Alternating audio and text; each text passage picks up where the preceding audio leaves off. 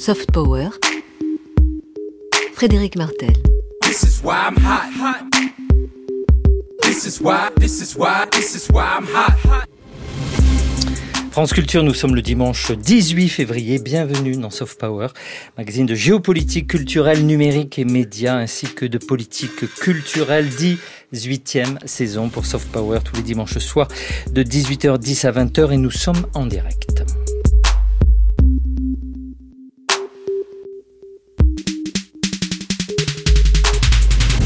Il y a 30 ans, le génocide rwandais, dont on fêtera le triste anniversaire dans quelques, semaines, se déroulait dans une impunité rare, loin des caméras, et avec une complicité désormais établie, celle de la France. Un million de Tutsis étaient assassinés en quelques semaines, essentiellement entre le 7 avril et le 17 juillet 1994, souvent à la machette, de village en village, dans les marais, les églises ou les écoles. Ce génocide a été longtemps sous-estimé euh, ou tu depuis, le Rwanda s'est relevé.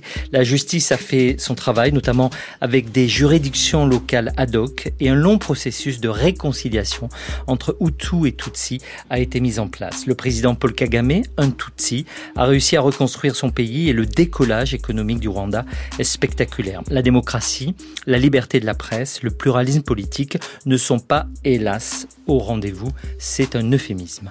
Le Rwanda hier, aujourd'hui, demain, tel est le sujet de cette émission ce soir. On reviendra longuement sur le génocide et sa mémoire, puis on évoquera le Rwanda d'aujourd'hui et ses perspectives futures avec vous, Vincent Duclerc. Vous êtes historien et je vous, je vous reçois ce soir à l'occasion de la publication de votre livre très important, livre très important, La France face au génocide des Tutsis, qui vient de paraître aux éditions Talendier. Bonsoir, monsieur. Bonsoir. À l'origine, c'est un rapport, mais le livre que vous faites est, une toute autre version.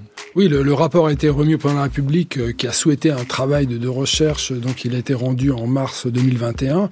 Et en fait, voilà, très vite, j'ai compris qu'il fallait continuer à titre personnel. D'abord parce que la, recherche continue, hein, euh, que les vérités. Avec notamment de nouveaux documents découverts. Je pense au mémo d'Hubert Védrine. on, y reviendra. absolument. Euh, le, le, un rapport très important, le, le, rapport Canovas que personne n'avait retrouvé, que j'ai pu identifier, des témoignages écrits, notamment sur Bicécero. Et puis, j'ai voulu aussi reprendre l'intégralité des acquis du rapport 2021 pour en faire une sorte de synthèse, mieux interpréter. Hein. C'est pour ça que j'ai avancé la raison d'État, hein, qui, moi me paraît effectivement un, instrument essentiel pour imposer une politique que personne ne comprend. Hein, je veux dire, Notamment de François Mitterrand, de, ses conseillers, dont Hubert Védrine, mais aussi de la droite au pouvoir, puisqu'à l'époque c'est euh, Édouard Balladur et Alain Juppé, ministre des Affaires étrangères, qui sont aux manettes au moment du génocide. Oui, alors même si la cohabitation et Édouard Balladur et Alain Juppé et François Léotard à la défense, je veux dire, on joue un rôle euh, absolument crucial pour empêcher la France d'être vraiment au plus proche d'aller plus loin. Voilà, je pense que Pourquoi, une question personnelle un peu, mais pourquoi vous êtes-vous intéressé au Rwanda, un pays où vous aviez ni attache, euh, ni que vous ne connaissiez euh, très bien?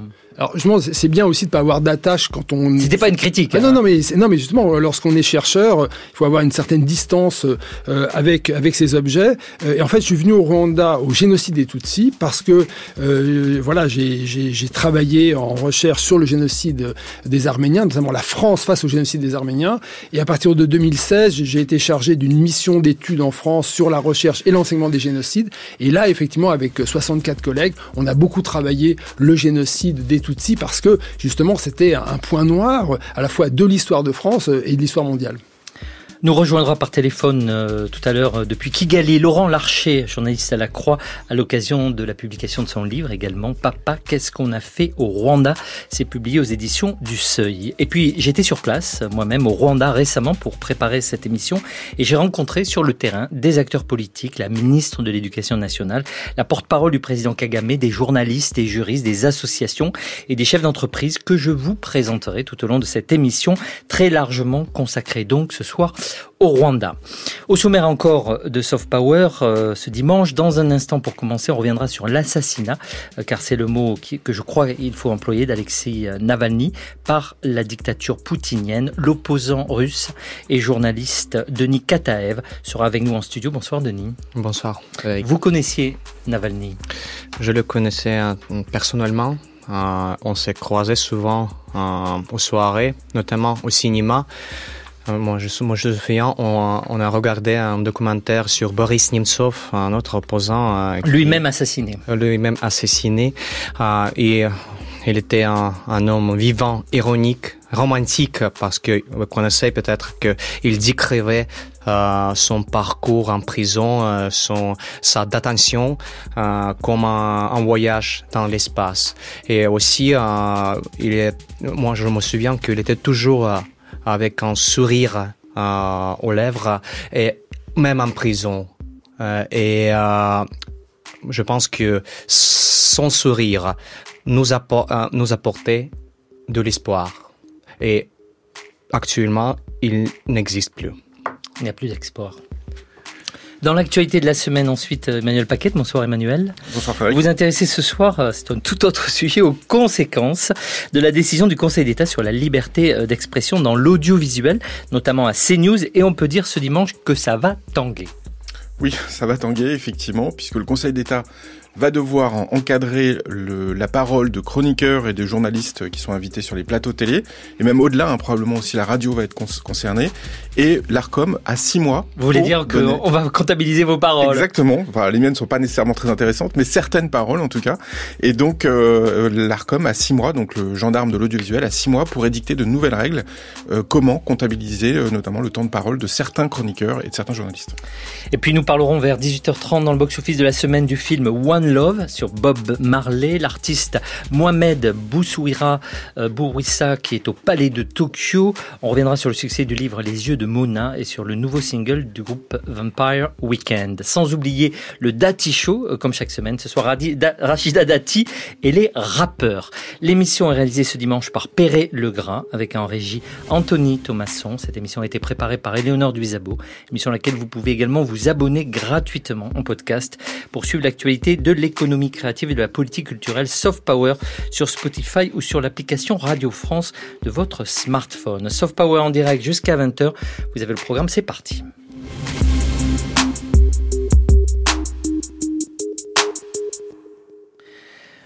Bonsoir, euh, c'est l'un des héros de notre temps, Alexis Navalny, opposant numéro un à Poutine, dissident héroïque qui est mort cette semaine, et on peut dire assassiné car c'est le mot, le courage d'un homme face à la lâcheté de Poutine. Rebonsoir Denis, Denis Kataev, Bonsoir, vous êtes un journaliste et dissident russe, animateur vedette de la chaîne d'opposition Dodge à Moscou, exilé en France depuis les débuts de la guerre en Ukraine. Vous avez, vous avez d'ailleurs collaboré depuis ici au service international de, Radio France. Vous, vous disiez euh, que vous aviez euh, connu euh, et fréquenté Alexis Navalny. Vous nous rappeliez en introduction quelques souvenirs, mais on peut dire aussi que c'est une longue liste d'assassinats politiques déjà, comme si c'était désormais le modèle d'action, cette violence politique de Poutine. Je rappelle les noms, Yuri Tchekochiki, c'est assassiné en 2003, Anna Poliskovskaya, assassinée en 2006, Alexandre Livinenko, assassiné aussi en 2006, Anastasia euh, Baburova en 2009, Stanislav Markelov en 2009, Natalia Estemirova en 2009, Sergei Manitsky en 2009, Mikhail euh, Beketov en 2013, Boris Nevsov, vous en parlez en 2015, et donc Alexei Navalny quasi assassiné ce vendredi. Qu'est-ce que ça vous, fait, cette, cette liste?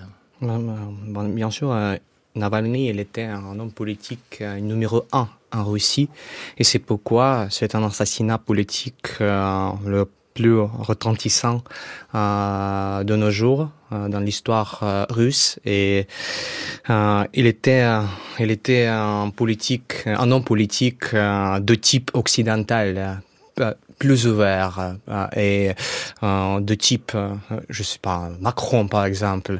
il était un, un, homme politique dans, dans un pays, pays où il n'y avait pas de vraie politique. C'est pourquoi, bien sûr, c'est un choc pour nous tous. C'est plus choquant que... On, on, ne peut pas dire ça. C'est toujours euh, tristesse, mais c'est plus choquant pour nous tous parce que c'était... Lui, il était il était quelque chose de l'espoir pour nous tous. Et aujourd'hui, Oui, bien sûr, on voit euh, une rage aujourd'hui. Euh, les gens euh, déposent euh, des fleurs euh, au mémorieux des victimes politiques aujourd'hui partout en Russie. Mais en même temps, pour l'instant, quant à moi, c'est un moment désespoir. C'est lui qui gardait un sourire, comme, déjà disais, comme je disais, c'est lui garder un sourire toujours. Et en même temps, euh, si on veut se faire l'avocat oui. du, du, diable, et c'est peut-être pas la bonne formule, euh, ce qui frappe, c'est un courage presque surhumain, presque un peu à la Solzhenitsyn, ou même à, ça rappelle certains personnages de Dostoïevski, euh, même s'il n'était pas écrivain, celui qui a été harcelé, humilié, empoisonné par des agents russes en 2000, qui survit, se rétablit et retourne en Russie, conscient des risques et presque certain d'être emprisonné et peut-être tué, ce qui est finalement euh, arrivé. Donc, d'une certaine manière, ce n'est pas étonnant ce qui s'est passé. Oui, bien sûr, c'était quand je, je dit, hein, c'est un choc pour nous tous, mais c'était inévitable dans ces euh, circonstances qui existent en Russie euh, de nos jours. Et il, est, il est retourné en Russie avant la guerre. Et aujourd'hui, euh, toutes les règles, toutes les circonstances ont beaucoup changé. Et quand il est arrivé en Russie, c'était un autre pays. Aujourd'hui, c'est un, vraiment un di une dictature, une dictature qui tue. Vous voulez dire que peut-être s'il avait vu ce qui se passe, oui. il, aurait, il serait peut-être pas revenu en 2023, en 2024 2020, Oui, de, oui bien sûr, mais il est revenu en 2021. Oui, trop tôt. Ouais. Oui, peut-être trop tôt. C'était aussi, euh, et, et c'est normal d'aussi poser des questions oui. critiques, c'était aussi un nationaliste, il n'a pas toujours été un défenseur des, des droits de l'homme. Euh, D'ailleurs, comme... D'une certaine manière Solzhenitsyn lui-même, il suffit de relire son discours de, de Harvard, on peut presque dire que c'est pour le coup, c'était pas un occidental classique. Oui, bien sûr, mais euh, Navalny était, comme j'ai déjà dit, il était un homme politique, euh, un véritable homme politique euh, dans les systèmes russes. Et euh, il a surpassé surpasser ce sujet avec lui-même. Bien sûr, avant les élections, avant sa, euh, sa candidature à la mairie de Moscou en 2013, euh, il, euh, il parlait un peu avec des idées nationalistes. Oui, il, a, il partageait des idées tchétchènes, notamment. Oui, oui, oui, oui, Mais après, il a, je pense que il a réalisé qu'il avait tort il avait tort et il a changé d'avis. Euh, et l'objectif numéro un de Navalny était de renverser euh, un régime corrompu, un régime euh, qui tue. Et, et c'était l'objectif numéro un. La colonie pénitentiaire du cercle polaire arctique où il était enfermé et tué finalement à petit feu. Rappelle euh, d'une certaine manière le, goulag. Que sait-on de ce camp de travail? Oui, bien sûr, c'est vraiment un goulag parce que c'était c'est une c'est une des colonies les plus dures et les plus éloignées en Russie. Euh, et bien sûr il est il a été transféré euh, parce que pour cacher pour, pour des crimes, pour pâcher l'assassinat. Euh, euh, et, je voudrais dire que euh, dans cette colonie, il n'y a même pas de véritable établissement médical. et le médecin en chef là-bas était autrefois en sans-abri. Désolé pour le langage, un clochard, vraiment un clochard. Il était le chef de médecin dans cette colonie. C'est vraiment c'est le plus dur colonie en Russie. En Russie. Que s'est-il passé après la mort d'Alexis Navalny? Vous, vous dites euh, que hier, vendredi, il y a, il y a oui. eu des, des, fleurs mises sur les, les, les, les, un certain nombre de monuments, de places, de lieux. Mais la population, elle a été informée. Euh, que, que se passe-t-il après cette annonce oui, Aujourd'hui, je me sens euh, comme le jour où Boris Nemtsov, notre opposant, a été tué. Euh, c'était un moment 2015 ouais. oui 2015 c'était un moment euh, désespoir aussi mais aujourd'hui moi euh, oui je vois euh, les sentiments des Russes euh, ils déposent euh, vraiment des fleurs euh, euh, toujours euh, des larmes euh, sur le visage comme comme nous tous euh, les journalistes euh, les hommes politiques euh, russes euh, qui sont contre Poutine bien sûr euh, mais euh, en même temps, ce sont, euh, à mon avis, ce sont des illusions perdues, des espoirs perdus pour nous tous. Et, euh, et euh, il n'y a pas de solution. Pour il y a, il y a des larmes qui qui restent. il n'est pas des illusions. Je pense que ça va durer longtemps. Et on a perdu et Poutine a gagné. Et il n'y a pas d'espoir parce que c'était lui, c'était Navalny, c'était Alexis qui était d'espoir pour la Russie. Emmanuel Paquette, Alexis Navalny était aussi un redoutable communicant, en particulier sur les réseaux sociaux, et on lui doit cette euh, vidéo incroyable sur le palace de Poutine, sur la mer Noire, qui fait apparaître euh, finalement la vraie nature du régime, les services secrets et la corruption. En gros, un petit agent du KGB à l'origine, qui agrège ses forces avec la mafia et donne naissance à une dictature vénale de nouveau genre. Oui, effectivement, il utilisait beaucoup les, réseaux sociaux pour communiquer euh, à l'extérieur, vis-à-vis de l'extérieur. YouTube en premier, hein, puisqu'il a une chaîne YouTube qui euh, aujourd'hui a plus de 6 millions d'abonnés. Et puis, euh, quelques jours avant sa mort, le 14 février, il a posté un dernier message qu'on peut retrouver encore aujourd'hui sur Twitter, donc x.com aujourd'hui, et Instagram. Un message adressé à sa femme, un message d'amour. Hein. C'était aussi posté sur Telegram, la messagerie russe, de la messagerie instantanée russe, dans lequel il disait Je sais que tu es avec moi. Euh, chaque seconde et je t'aime de plus en plus malgré les milliers de kilomètres qui nous séparent. Donc ça c'était le dernier message posté le, le 14 février, puis euh, sa mort annoncée deux jours plus tard. Donc on peut retrouver ces messages aujourd'hui.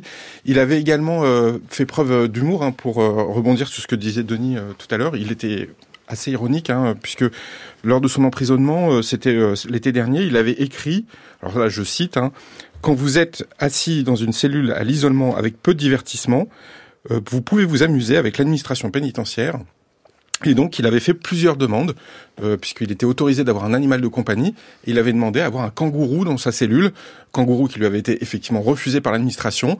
Il avait demandé euh, aussi en Sibérie ou au nord, ça doit être compliqué. Les... Il avait demandé également une balai laïka qui lui avait été également refusée. Donc, c'est aussi cette ironie-là que sans doute il a dû payer vis-à-vis du Kremlin. Vincent Duclerc, euh, c'est pas votre sujet, mais il se trouve que vous avez écrit Le, courage et la vie. C'est le titre de votre article publié hier sur Navalny euh, dans la revue euh, Esprit. Oui, en fait, mon, objet central de, recherche, ce sont les sociétés démocratiques. Hein, et on, va reparler effectivement de la question, justement, notamment des avant-gardes face au génocide des Tutsis. Et c'est vrai que Navalny, voilà, ça redonne du sens au combat démocratique, hein, euh, même complètement minoritaire, même écrasé, même, euh, je veux dire, assassiné. Euh, moi, ce que je vois quand même, si on est dans la longue durée, c'est d'abord que le fantôme de Navalny va, je veux dire, hanter le, régime de, Poutine, un peu comme, souvenez-vous, en, en 1968, avec l'intervention des chars soviétiques à Prague, l'immolation du, jeune étudiant qui va effectivement, de certaine manière, briser à petit feu, je veux dire, la dictature tchécoslovaque. Hein, et, je voudrais. mais il a fallu du temps. Il a fallu du temps. Non, mais vous voyez, c'est, je veux dire, c'est les dictateurs ne se rendent pas compte que les morts sont des sont des fantômes qui viennent hanter et qui peuvent aussi créer du courage, qui peuvent aussi. Mais si ça dure 20 ans comme pour, pour Prague, oui, euh, mais, Poutine s'en fout d'une certaine manière. Oui et non, euh, je pense. Et puis, je voudrais aussi dire encore deux, deux choses. D'abord, effectivement que, que Navalny, euh, il est aussi euh, très russe si l'on considère aussi que la Russie a euh, en fait produit des, démocrates extrêmement courageux. Enfin, il faut se souvenir des dissidents, il y en a Pliouch, Sakharov, et ça, je, pense que voilà, Solzhenitsyn, bien sûr, et ça montre aussi que voilà les, les valeurs démocratiques ne sont pas uniquement celles de l'Occident. On l'a vu aussi en Iran, donc c'est vraiment important de ce point de vue-là. Et puis Navalny, effectivement, il était plein d'humour, il était extrêmement intelligent parce que tout le monde se souvient quand même de dire de ce coup de maître de retrouver les numéros de téléphone des agents du FSB qui ont tenté de l'assassiner, de se faire passer pour un supérieur en disant mais pourquoi est-ce que vous n'avez pas réussi à éliminer Navalny? Et là, effectivement, les agents vont effectivement expliquer tout ce qu'ils ont tenté. C'est quand même absolument, enfin là, chapeau bas. Enfin, je veux dire, l'intelligence de Navalny est remarquable. Un dernier mot peut-être Denis Kataev, mais juste avant, euh, on entend beaucoup, beaucoup Poutine l'a dit et, et, répété au fond que ce qui reprochait, euh, et ça c'est très solzhenitsyn, ce qui reprochait euh, à, l'Europe, à l'Occident, c'était euh, qu'on croyait plus à des valeurs, que nous étions au fond parce qu'on avait perdu la foi, la religion, on, on, avait perdu notre courage. Et c'est d'ailleurs la fin du courage, c'est le titre du discours de Solzhenitsyn que, que Poutine a, a, tant aimé. Là, en l'occurrence, j'ai envie de dire que ce soir, que c'est exactement l'inverse qui se passe. Navalny fait une preuve de courage face, face à Poutine qui incarne la lâcheté Absolument. absolument. Denis? Je voudrais dire que moi je suis plutôt pessimiste, mais il était toujours plutôt optimiste. Et euh, dans, un, dans un documentaire sur lui qui a gagné Oscar, euh, il a dit aux Russes qu'est-ce qu'on doit faire après sa mort? Il a dit euh, Don't give up. N'abandonnez pas. N'abandonnez pas. Mais oui, peut-être. Mais à mon avis, cette chance s'est envolée dans l'espace avec M. Navalny. Mais Denis Kataev, j'ai envie de vous dire, n'abandonnez pas. N'abandonnez pas. Merci beaucoup d'être venu ce soir. On termine cette séquence d'ouverture euh, de cette émission sur la Russie avec un tout autre sujet, mais qui a quand même un rapport, puisqu'il s'agit encore du KGB. Cette enquête édifiante est parue dans l'Express ce, ce week-end et elle concerne Philippe Grumbach, un agent du KGB infiltré à l'Express. Donc il était, alors qu'il était directeur de l'Express et par ailleurs agent du KGB. Ce grand nom de la presse, on a peut-être oublié son nom pour certains, a renseigné les services secrets soviétiques pendant 35 ans. Il était proche de Mitterrand et de Giscard. Euh, ce dirigeant de l'Express a été un des plus grands espions euh, de l'époque. Alors, ce qui est intéressant dans cet incroyable et remarquable article publié cette semaine dans l'Express ce week-end, hein, Étienne Girard le signe, c'est qu'il recevait de l'argent, euh, 252 000 euros à peu près, si on, si on met les francs de l'époque à jour en, en, en euros. Euh, et à sa façon, il pratiquait un journaliste très engagé, c'est le moins qu'on puisse dire, parfois à la frontière du conseil politique, d'où ses amitiés avec tous ces, hommes politiques, et, parallèlement, il renseignait le, KGB. Une réaction, vous avez travaillé à l'Express, Emmanuel Paquet Oui, alors, je suis un peu trop jeune pour l'avoir connu, hein, puisqu'il a quitté euh, l'Express dans les années 80, en tant que, enfin, à la fin des années 70-80, euh, donc lorsqu'il était directeur de, de, la rédaction de l'Express. Euh, effectivement, ce qui est intéressant, c'est que tout ça remonte des archives, euh, des archives qui ont été données au service de renseignement britannique, dans lequel en fait il y a un foisonnement de, de noms, euh, pas seulement des Français, il y a aussi des Anglais euh, qui ont joué en fait le rôle d'espions. Euh, notamment, c'est là aussi que précédemment, l'Obs avait euh, dévoilé qu'un journaliste du Canard enchaîné, euh, donc Jean Clémentin, avait lui euh, servi les services de renseignement tchèques pendant la guerre froide. Donc on voit que beaucoup de journalistes ont servi d'espions à se poser des questions sur vous, Frédéric Martin. Exactement, et sur vous, puisque vous étiez à l'Express. France Culture, 18h33.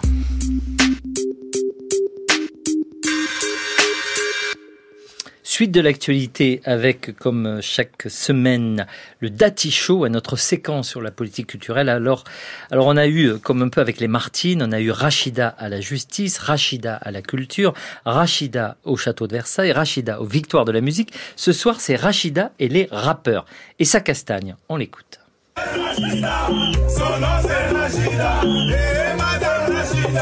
Je dansais derrière vous là. Mmh. Je suis une ghetto girl. Vous venez avec vos. Vraiment vos avec, avec, vos manettes, avec votre matériel, vous venez, vous installez tout et vous venez me faire un DVM. Ah bon Oui, c'est bon. Oh, non, c'est vrai. Oui, bah, L'invitation est lancée. Oh. Mais on fait du bruit, tu sais. Hein. Ah oui, ah oui. On fait bah, beaucoup de bruit. Hein. Un ministère de la culture sans bruit, c'est pas un ministère de la culture. Ah. Voilà, ce lundi, Rachida Dati était invitée sur le plateau de l'émission DVM Show, une émission dédiée au rap diffusé sur Twitch. C'était joyeux et endiablé, on l'a entendu. Elle a écorché le nom du show plusieurs fois d'ailleurs. Il faut qu'elle progresse en langue rap, mais surtout, sa participation a fait beaucoup réagir, notamment du côté de l'extrême droite. Jordan Bardella en tête, qui lui reprochait d'être au milieu de rappeurs antisémites, dealers, dont le fameux Freeze Corleone, visé par une enquête pour apologie du terrorisme. Tous, des terroristes donc, des islamistes et donc des racailles. Bon, il se trouve que Freeze Corleone n'était pas sur ce plateau, mais dans un précédent euh, DVM show. Et surtout, on peut reprocher beaucoup de choses à Rachida Dati, euh, notamment de faire son show, de chercher le buzz et la reprise AFP, et c'est réussi sur ce plan. Mais la critiquer pour s'intéresser au rap, c'est quand même un peu fort de café, vu que le rap est aujourd'hui la musique la plus écoutée en France, loin devant toutes les autres. N'est-ce pas le rôle de la ministre de la Culture que de parler au rap rappeur, fût-ce-t-il un peu turbulent, ces drôles de crocodiles. Je vous laisse juge. Emmanuel Paquette. Oui, alors ce qui est marrant, c'est que d'autres rappeurs se sont euh, aussi indignés, mais pour d'autres raisons. Ils ont considéré que c'était une faute de la part du créateur de DVM d'inviter Rachida Dati à l'antenne, puisque pour eux, c'était la ministre de Nicolas Sarkozy, celui qui a appelé à nettoyer les banlieues au Karcher, donc ça colle pas vraiment avec l'image des rappeurs. Du coup, l'instigateur de cette émission s'en est excusé dans un poste et en disant « Je ne savais pas qu'elle avait fait partie du gouvernement de Nicolas Sarkozy. Oh, il est bien si renseigné celui-là. Si je l'avais su, je ne l'aurais pas invité. Bien. Média maintenant avec cet arrêt euh, beaucoup plus sérieux du Conseil d'État qui retoque une décision de l'ARCOM, le régulateur de l'audiovisuel, et qui imposerait au conditionnel, parce qu'on va voir que c'est compliqué, aux chaînes de télévision et notamment aux chaînes d'info, un respect plus, plus affirmé euh, des temps de parole politique, ceci incluant désormais, euh, sans qu'on sache trop comment ça pourrait marcher, les chroniqueurs et autres experts invités sur les plateaux. On ouvre un peu la boîte de Pandore, répondent certains professionnels. C'est une usine à gaz, s'inquiètent d'autres. Hein, les patrons de chaînes notamment, une atteinte à la liberté d'expression, fustige CNews et comme de bons petits soldats, tout le groupe Bolloré en fanfare. Voilà, voir la une ce matin du JDD qui sonne l'alarme sur, je cite, la fin de la liberté d'expression. Un titre un peu étrange à propos d'une décision dont la philosophie générale est justement de défendre cette même liberté d'expression, Emmanuel. Oui, d'ailleurs, le, journal du dimanche qui n'a pas euh, consacré un seul article à la mort de Navalny, il y a juste une photo, euh, justement, de fleurs qui sont déposées à Moscou. Donc c'est quand même assez singulier de voir. En termes de liberté d'expression. Exactement. Euh, donc pour revenir un peu au sujet, à cette affaire et au début de cette affaire, il faut savoir qu'à l'époque, c'est Reporters sans frontières qui avait demandé aux gendarmes de l'audiovisuel de d'adresser une mise en demeure à CNews et à C8 qui, selon RSF, donc Reporters sans frontières, ne respectait pas la pluralité euh, en faisant, euh, en invitant beaucoup de d'hommes politiques de droite, voire d'extrême droite, et en ayant aussi des chroniqueurs qui portaient une parole plutôt marquée à droite, voire à l'extrême droite. Là-dessus, l'Arcom avait débouté euh, donc la demande de Reporters sans frontières, qui a décidé du coup de se pourvoir devant le Conseil d'État, Conseil d'État qui est justement l'autorité chargée de donner et de euh, bah, de couper ou de casser des décisions prises par des, des autorités de régulation, comme c'est le cas de, de l'Arcom. Alors le Conseil d'État demande du coup dans sa décision de durcir le contrôle sur le pluralisme de l'information donc ça de la part de l'Arcom. Pour eux, donc, il ne suffit plus de décompter le temps de parole des politiques, mais il va falloir effectivement prendre aussi en compte la diversité euh, des courants de pensée et d'opinion.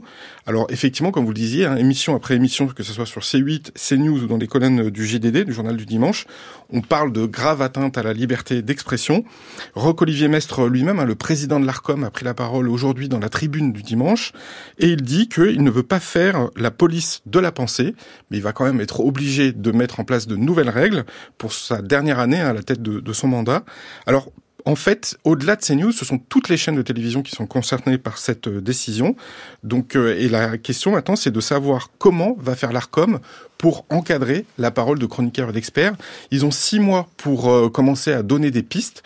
Alors, comme je le disais, c'est une dernière année compliquée pour Roch-Olivier Mestre à la tête de l'Arcom, avec des pouvoirs élargis, des responsabilités élargies, d'autant que alors ça, c'est le hasard du calendrier, mais à partir du 28 février, comme il l'annonce dans la tribune du dimanche, 15 chaînes de télévision vont devoir renouveler leur demande de fréquence, dont C8 et CNews, et donc on redonne des fréquences que si les chaînes ont respecté leur cahier des charges, et c'est là que va se poser la question de savoir si CNews et C8 ont bien respecté leur cahier des charges, et s'ils peuvent être renouvelés, donc une année compliquée pour l'ARCOM et une année compliquée pour le groupe Bolloré. On a vu d'ailleurs dans le communiqué de presse de l'ARCOM, euh, tout en finesse notamment, euh, où il est souligné, je cite, euh, cette interprétation renouvelée de la loi de 1986 par le Conseil d'État. Ils ont, semble-t-il, été eux-mêmes un peu étonnés par cette décision. Alors, face de l'autre côté, la gauche s'est enflammée, y compris l'extrême gauche, des élus aussi, y compris le Parti Socialiste, je pense à Patrick Bloch, qui ont, qui ont salué cette décision. Il risque cependant d'être un peu étonné si cette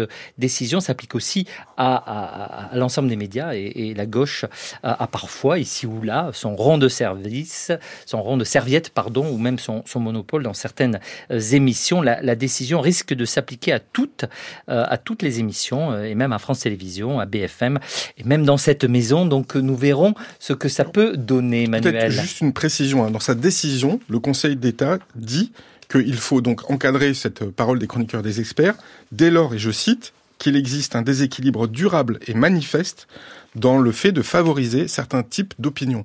Donc il faut déjà prouver qu'une chaîne ou une radio, effectivement, a un traitement durable et manifeste euh, en favorisant un type d'opinion, qui soit de gauche ou de droite, pour après prendre les mesures qui s'imposent.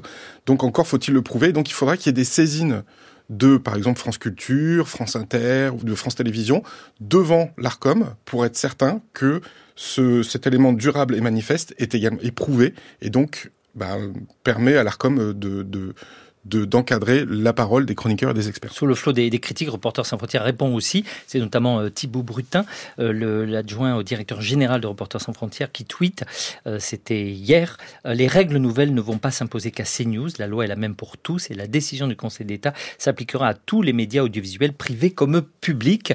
nous verrons la suite sur ce registre. En bref, maintenant, peut-être plus rapidement, c'est le départ d'un grand homme de la télévision française, Nicolas de Taverneau, euh, qui va prendre sa retraite du groupe M6. Il sort auréolé euh, de ses succès par la grande porte, pour mieux revenir peut-être par la fenêtre. Qui est-il d'abord? Qu'a-t-il fait? Et quel est son bilan son bilan, effectivement, c'est un bon bilan, hein, puisque ça fait 37 ans qu'il était euh, à la tête de, la chaîne, président du directoire, à la tête de M6. Et donc il a transformé la petite chaîne qui monte en un grand groupe qui compte. Alors qu'est-ce que ça veut dire aujourd'hui Même si c'est cinq fois plus petit que TF1, M6 est beaucoup plus rentable que la première chaîne de télévision, TF1. Et surtout c'est un groupe qui compte plusieurs chaînes de radio, RTL, RTL2, euh, et puis également de nombreux, de nombreuses autres chaînes. Hein, c'est plus simplement M6, mais également W9, Sister, Teva, Paris Première, Gulli, la chaîne pour les enfants. Donc il en a fait un grand groupe multimédia. Donc ça, c'est le bilan de Taverneau avec une gestion un peu au cordeau, hein, puisque à chaque fois, il était assez fier de lui d'avoir racheté le site internet radin.com. Il estime être quelqu'un qui serre les boulons, serre la vis et permet justement euh, à RTL, donc le groupe RTL, le groupe allemand, bah, d'avoir beaucoup de revenus, de, de, de bénéfices de, de, ses activités en France. Un très bon gestionnaire, mais qui n'a pas de clause de non-concurrence lorsqu'il va partir. Donc retour par la fenêtre peut-être. Effectivement, la question c'est de savoir qu'est-ce qui va devenir. Il pourra être consultant pour d'autres groupes audiovisuels. Et lui-même l'a dit dans le Figaro, il a dit qu'il n'est pas question qu'il allait partir faire de la pêche. Donc on attend de savoir au mois d'avril où va rebondir Nicolas Taverneau. On va l'appeler pour lui proposer d'être chroniqueur ici, pas, on verra. Numérique, enfin, la suite du feuilleton, saison 32, épisode 25 au moins, ou comment les GAFAM, Google, Apple, Facebook, Amazon et Microsoft, peuvent-ils être régulés? Ils ont enfin trouvé la solution par eux-mêmes, l'autorégulation. Petit spoiler ici, bien sûr, ça ne marchera pas. Emmanuel.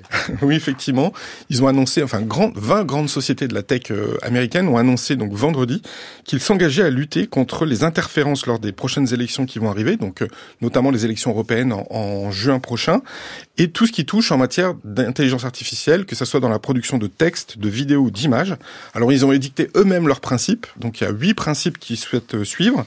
Le plus important, c'est la création d'outils pour détecter des textes, vidéos ou photos qui ont été générés directement par de l'intelligence artificielle, et puis créer des campagnes de sensibilisation vis-à-vis -vis du grand public pour les alerter à la veille des votes qui vont avoir lieu d'ici peu.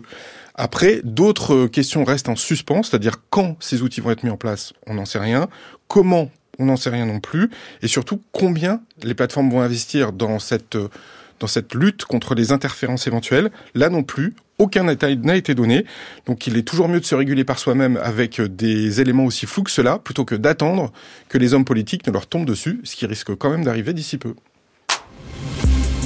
Soft Power le box-office. On termine cette séquence d'actualité, comme chaque dimanche, par le box-office de la semaine avec nos partenaires, l'Institut d'études GFK pour les meilleures ventes de livres et de jeux vidéo et CBO box-office pour le cinéma. Ce soir, livres, cinéma et même une expo. Ça se passe au Palais de Tokyo, pas loin d'ici, pas loin de la maison de la radio, au bord de la Seine, et c'est une exposition rétrospectivante, je viens de créer un néologisme, de l'artiste Mohamed Bourouissa. Exposition majeure à voir absolument tout le printemps, mais exposition problématique aussi. Des plantes qui parlent, et disent leur malaise. Un collectif d'artistes de Gaza auquel Mohamed Bourouissa s'est joint, qui nous offre un magnifique musée d'art contemporain gazaoui dans les nuages. Dommage que le dispositif technique ne soit pas au point, mais c'est très beau. On a aussi des aquarelles, des photos, des vidéos et même de la musique. Mohamed Bourouissa est un artiste complet, multitask et multi-art, un artiste mutant homme de Vitruve d'aujourd'hui, parfois un peu touche à tout. C'est surtout l'artiste post-colonial par excellence. Gaza idéalisé, Assa Traoré instagrammé, Blida et l'Algérie survalorisés, et bien sûr Franz Fanon.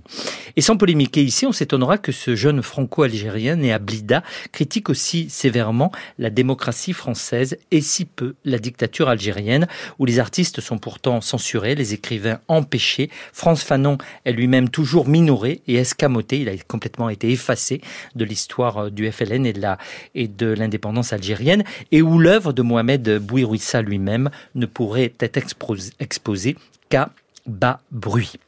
De même, défendre les artistes de Gaza est, très honorable, important, et son exposition du Sahab Museum est nécessaire et forte. Mais pour avoir été moi-même plusieurs fois à Gaza, je ne serais pas aussi naïf. Les artistes y étaient haïs, par le Hamas.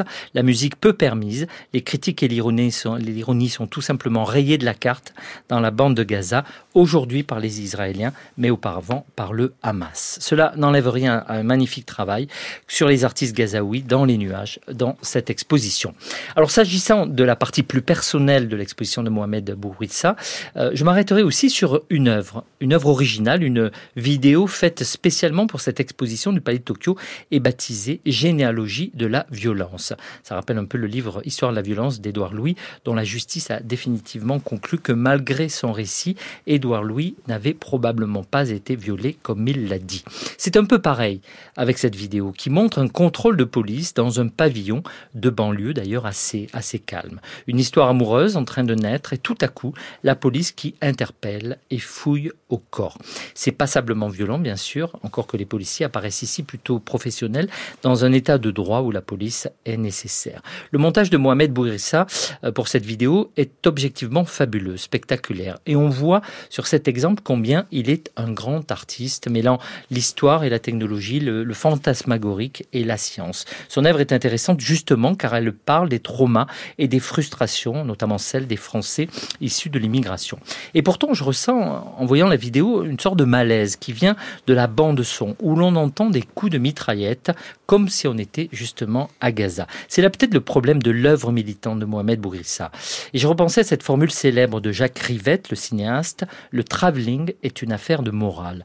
Dans un tout autre contexte avait été dite cette phrase. Là, j'aurais envie de dire la bande son est une affaire de morale. Mettre des bruits de mitraillettes en bande son quand le contrôle de police est légal et professionnel, qu'il a l'air de bien se passer, c'est laisser penser que la police est du côté du crime, de la violence gratuite et qu'elle est de fait illégitime parce qu'elle interpelle deux jeunes qui semblent d'origine arabe. C'est une police donc postcoloniale.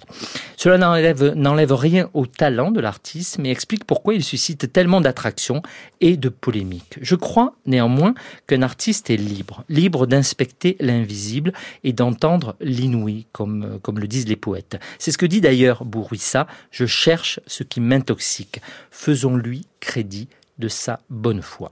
Exposition Signal de Mohamed Bourouissa au Palais de Tokyo, c'est jusqu'au 30 juin. 18h48 sur Culture, cinéma maintenant avec un film, le film de Bob Marley, One Love, qui est sorti ce mercredi. Bande annonce.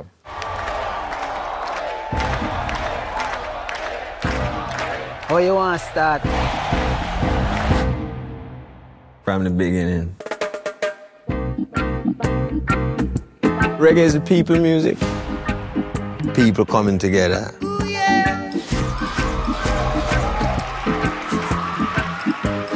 You know you're a superstar. I'm a superstar.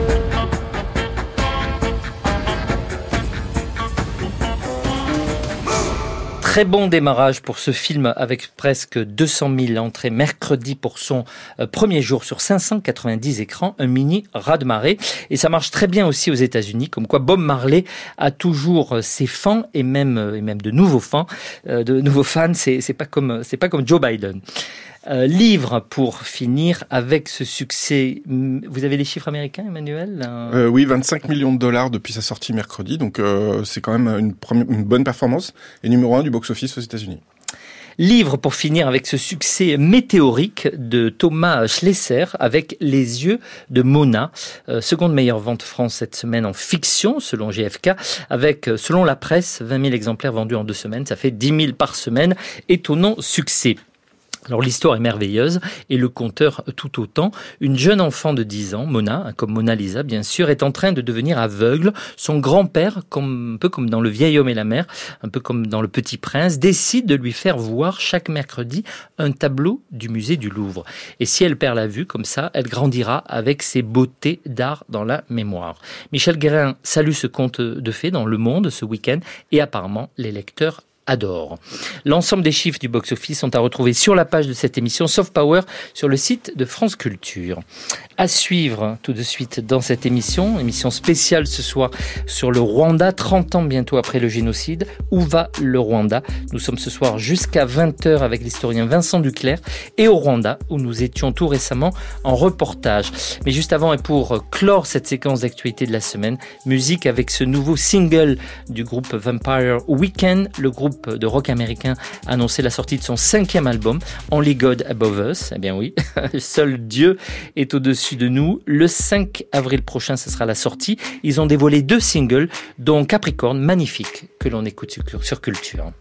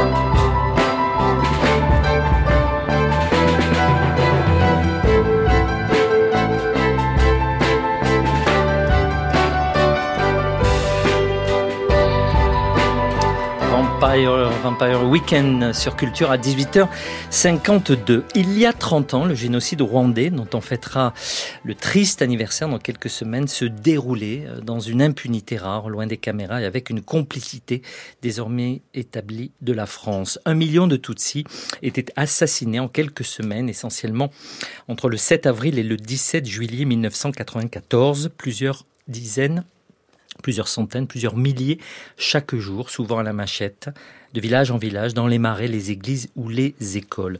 Ce génocide a été longtemps sous-estimé ou tu, notamment en France. Depuis, le Rwanda s'est relevé, la justice a fait son travail, notamment avec des juridictions locales ad hoc et un long processus de réconciliation entre Hutu et Tutsi a été mis en place.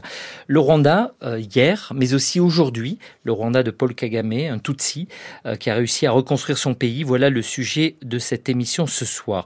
On reviendra longuement sur le génocide et sa mémoire. Puis on évoquera le Rwanda aujourd'hui et ses perspectives futures avec notre invité euh, ce soir, invité unique, Vincent Duclerc. Vous êtes historien. Euh, rebonsoir, monsieur. Bonsoir. Et je vous reçois ce soir à l'occasion de la publication de ce livre, de votre livre, La France face au génocide des Tutsis, qui vient de paraître aux éditions euh, Talendier, un livre nécessaire. Euh, j'aimerais peut-être commencer pour qu'on comprenne bien ce dont on parle par la, chronologie qui, joue un rôle euh, complexe euh, dans, cette affaire et reprendre quelques dates. D'abord, c'est un pays, le, le, Rwanda, qui est relativement récent.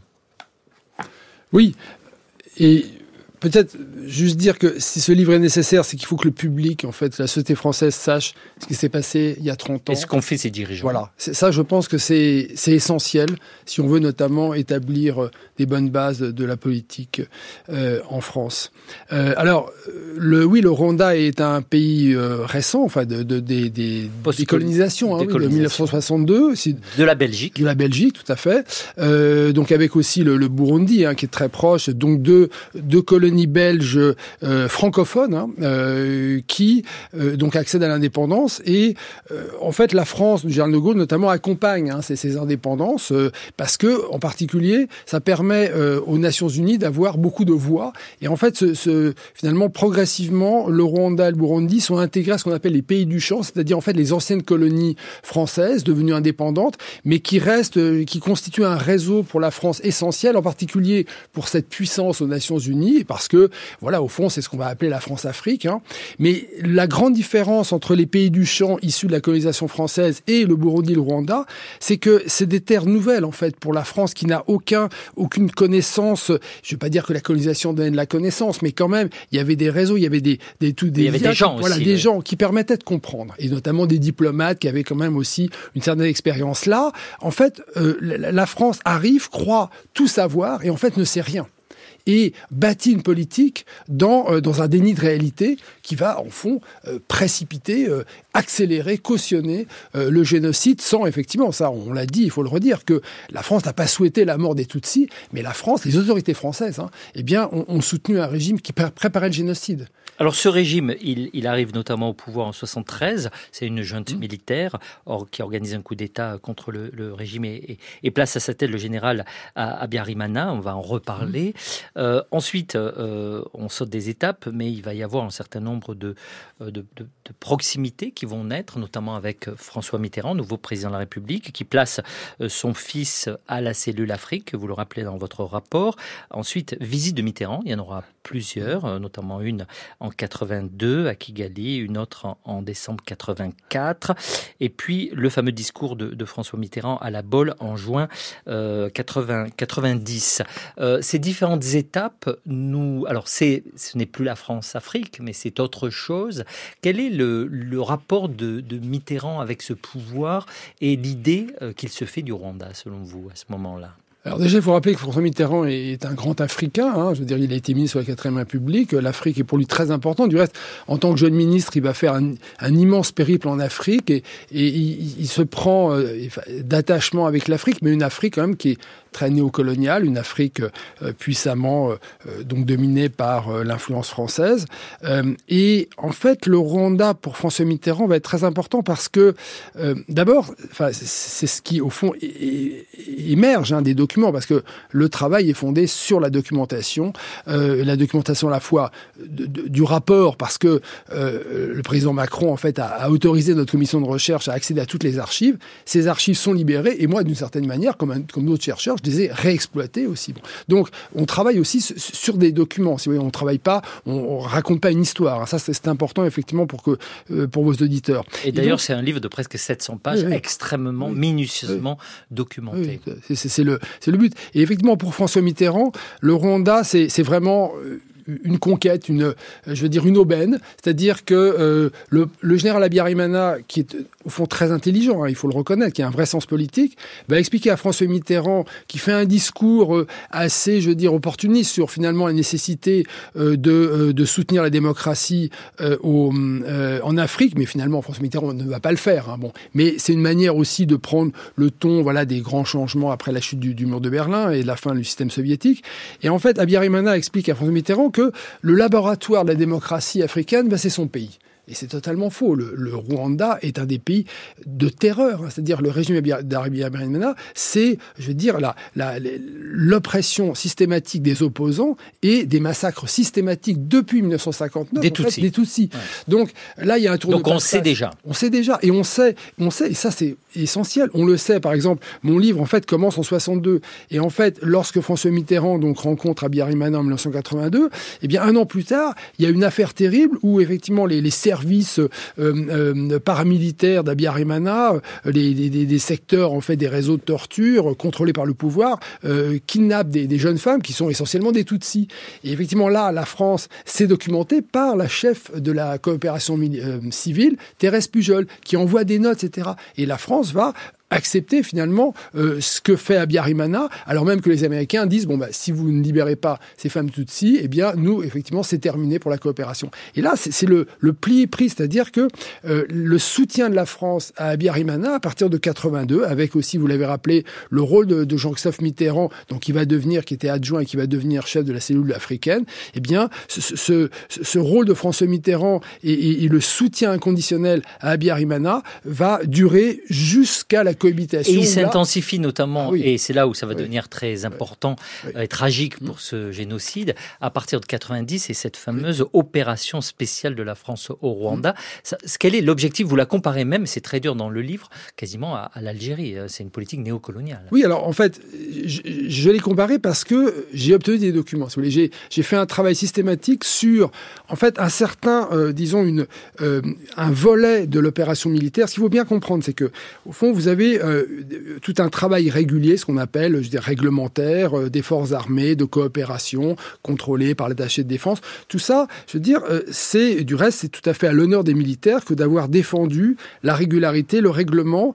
Mais en fait, comme cette, cette au fond, ce, ce, cette conquête coloniale, impériale plutôt, de François Mitterrand sur le Rwanda devait euh, finalement déroger de toutes ces règles, se met en place euh, un volet spécial euh, contrôlé par l'Élysée directement, qui est opérationnel. Et là, vous avez des, notamment ce rapport que, que j'ai que, que j'ai découvert, un hein, complet, qui montre bien que finalement il faut euh, aider Abiyarimana dans une guerre contre-révolutionnaire qui indirectement, mais il y a un moment où l'indirect devient le direct, eh bien, euh, c'est de préparer les forces armées rwandaises et toutes les forces de sécurité à lutter contre l'ennemi. Et l'ennemi, c'est l'ennemi intérieur, c'est le Tutsi. Alors c'est vrai qu'il y a un ennemi ou un adversaire politique qui est le Front patriotique rwandais.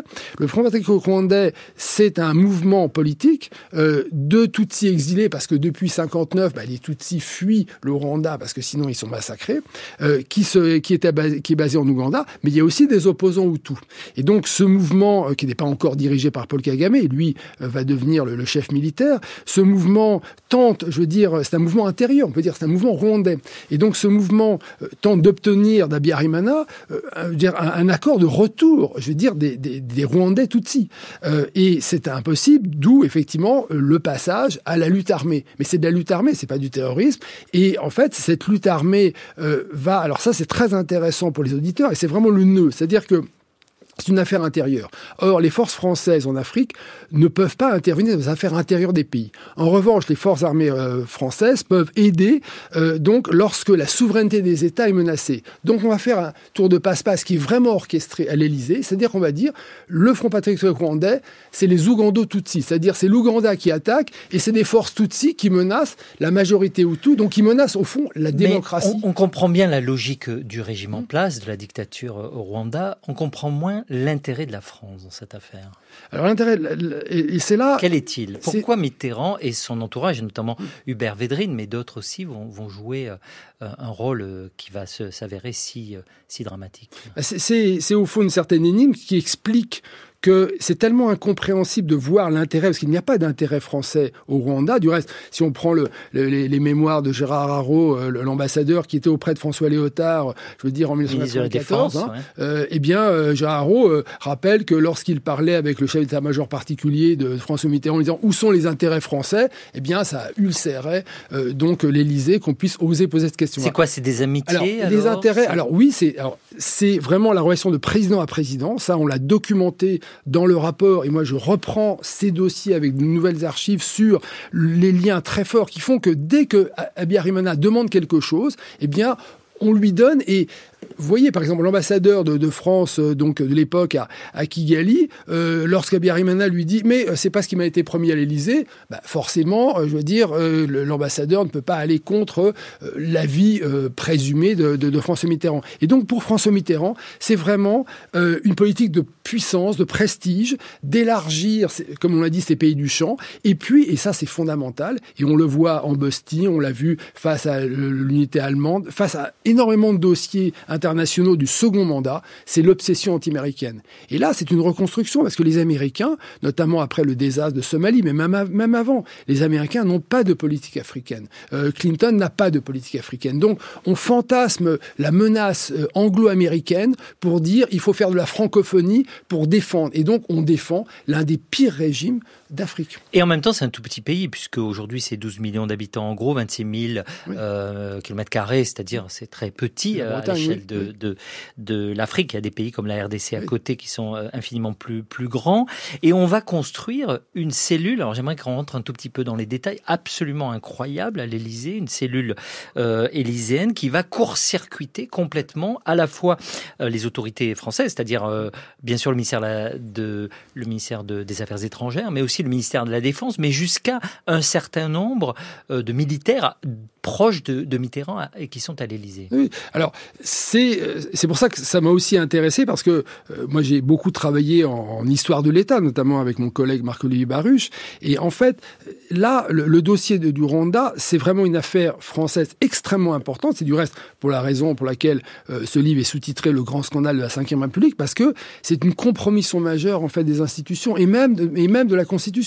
Si on sait par exemple que lorsque la France intervient militairement, donc le 4 octobre 1990 pour soutenir les forces armées rwandaises hein, contre l'attaque du, du FPR, eh bien c'est fait à l'insu du Premier ministre. Or, Michel Rocard. Or, rappelons que la Constitution dit bien que le Premier ministre et le gouvernement est chargé euh, de déterminer, de conduire la politique de la nation. Donc, on est dans un vraiment des situations d'illégalité. Et du reste, l'intervention de la France n'était pas permise de, de, par l'accord d'assistance entre la France et le Rwanda. Donc, on est dans la grande illégalité de ce point de vue-là. Et effectivement, le travail du rapport puis aujourd'hui mon livre, révèle en fait euh, ce dédoublement de l'État, un État clandestin. Là, je peux renvoyer aussi au prochain livre de Sébastien Laurent sur l'État clandestin, l'État secret. Et cet État clandestin se, loge à l'Élysée. Il est sous l'ordre de François Mitterrand, donc il n'y a pas, si vous voulez, de voilà d'agents de l'État factieux. Hein. Tout remonte euh, donc à François Mitterrand, et c'est effectivement une cellule euh, africaine diplomatique, euh, l'état-major particulier. Et ce qui est très important pour vos éditeurs, c'est de savoir que l'Élysée n'est pas un acteur opérationnel. Je veux dire, le, le, le, président Mitterrand est chef des armées, mais il y a un chef opérationnel qui est le chef d'état-major. Eh bien, le chef d'état-major, il est court-circuité. Le ministère de la Défense, Pierre Jox, qui est ministre entre 91 et 93, se bat pour demander que la France se retire du Rwanda parce qu'il a compris le régime. Et ces notes ne sont même pas transmises non, au président de la République par Hubert Védrine. Oui, oui, ça on l'a retrouvé. Alors, un, mot euh, avant de peut-être de, de, de, rentrer un peu dans la, la question de la complexité Tutsi tout avec euh, les personnes qu'on a rencontrées sur le terrain. Vous faites dans ce livre la révélation d'un certain nombre de chronos, vous les appelez comme ça, d'Hubert Védrine, euh, 76 pièces euh, écrites entre 92 et 94, qui montrent une activité que vous qualifiez de soutenu. Oui, alors, quel, est son rôle bah, dans cette affaire? Hubert Védrine euh, obéit au président de la République. Hein. Je veux dire, il a, euh, il, il, reçoit un certain nombre d'instructions, euh, il transmet des notes ou pas, ou pas. Exactement, la, la fameuse note qu'il n'a pas transmise de, de, de, Pierre Jox, qui est absolument majeure et que et qu'on peut facilement retrouver dans le rapport ou, ou dans mon livre. Et en fait, ce qui est important, c'est que on voit quand même que, contrairement à ce qui a été dit, le dossier du Rwanda occupe beaucoup euh, l'Élysée. Alors c'est vrai qu'il y a bien d'autres sujets, ça on est d'accord. Et notamment la guerre en Yougoslavie au même moment. Mmh. Mais il y a une grande connaissance quand même par les acteurs de la spécificité et surtout des objectifs. Et l'un des objectifs, c'est d'ennemiser. Hein, donc l'ennemisation, euh, c'est un concept que j'ai développé, qui est connu, mais enfin, qui commence à se développer. C'est-à-dire que le, le, Front patriotique rwandais et Paul Kagame en particulier ne sont pas des ennemis de la France. Hein, je veux dire, certes, lutte contre un, un régime soutenu par la France, mais mais par exemple, lorsque le Front patriotique rwandais va investir la ville de Rwangeri euh, au nord du Rwanda où il y a des ressortissants français, ils sont pas du tout menacés. Donc, on ennemise euh, donc ce FPR et on installe véritablement une guerre idéologique.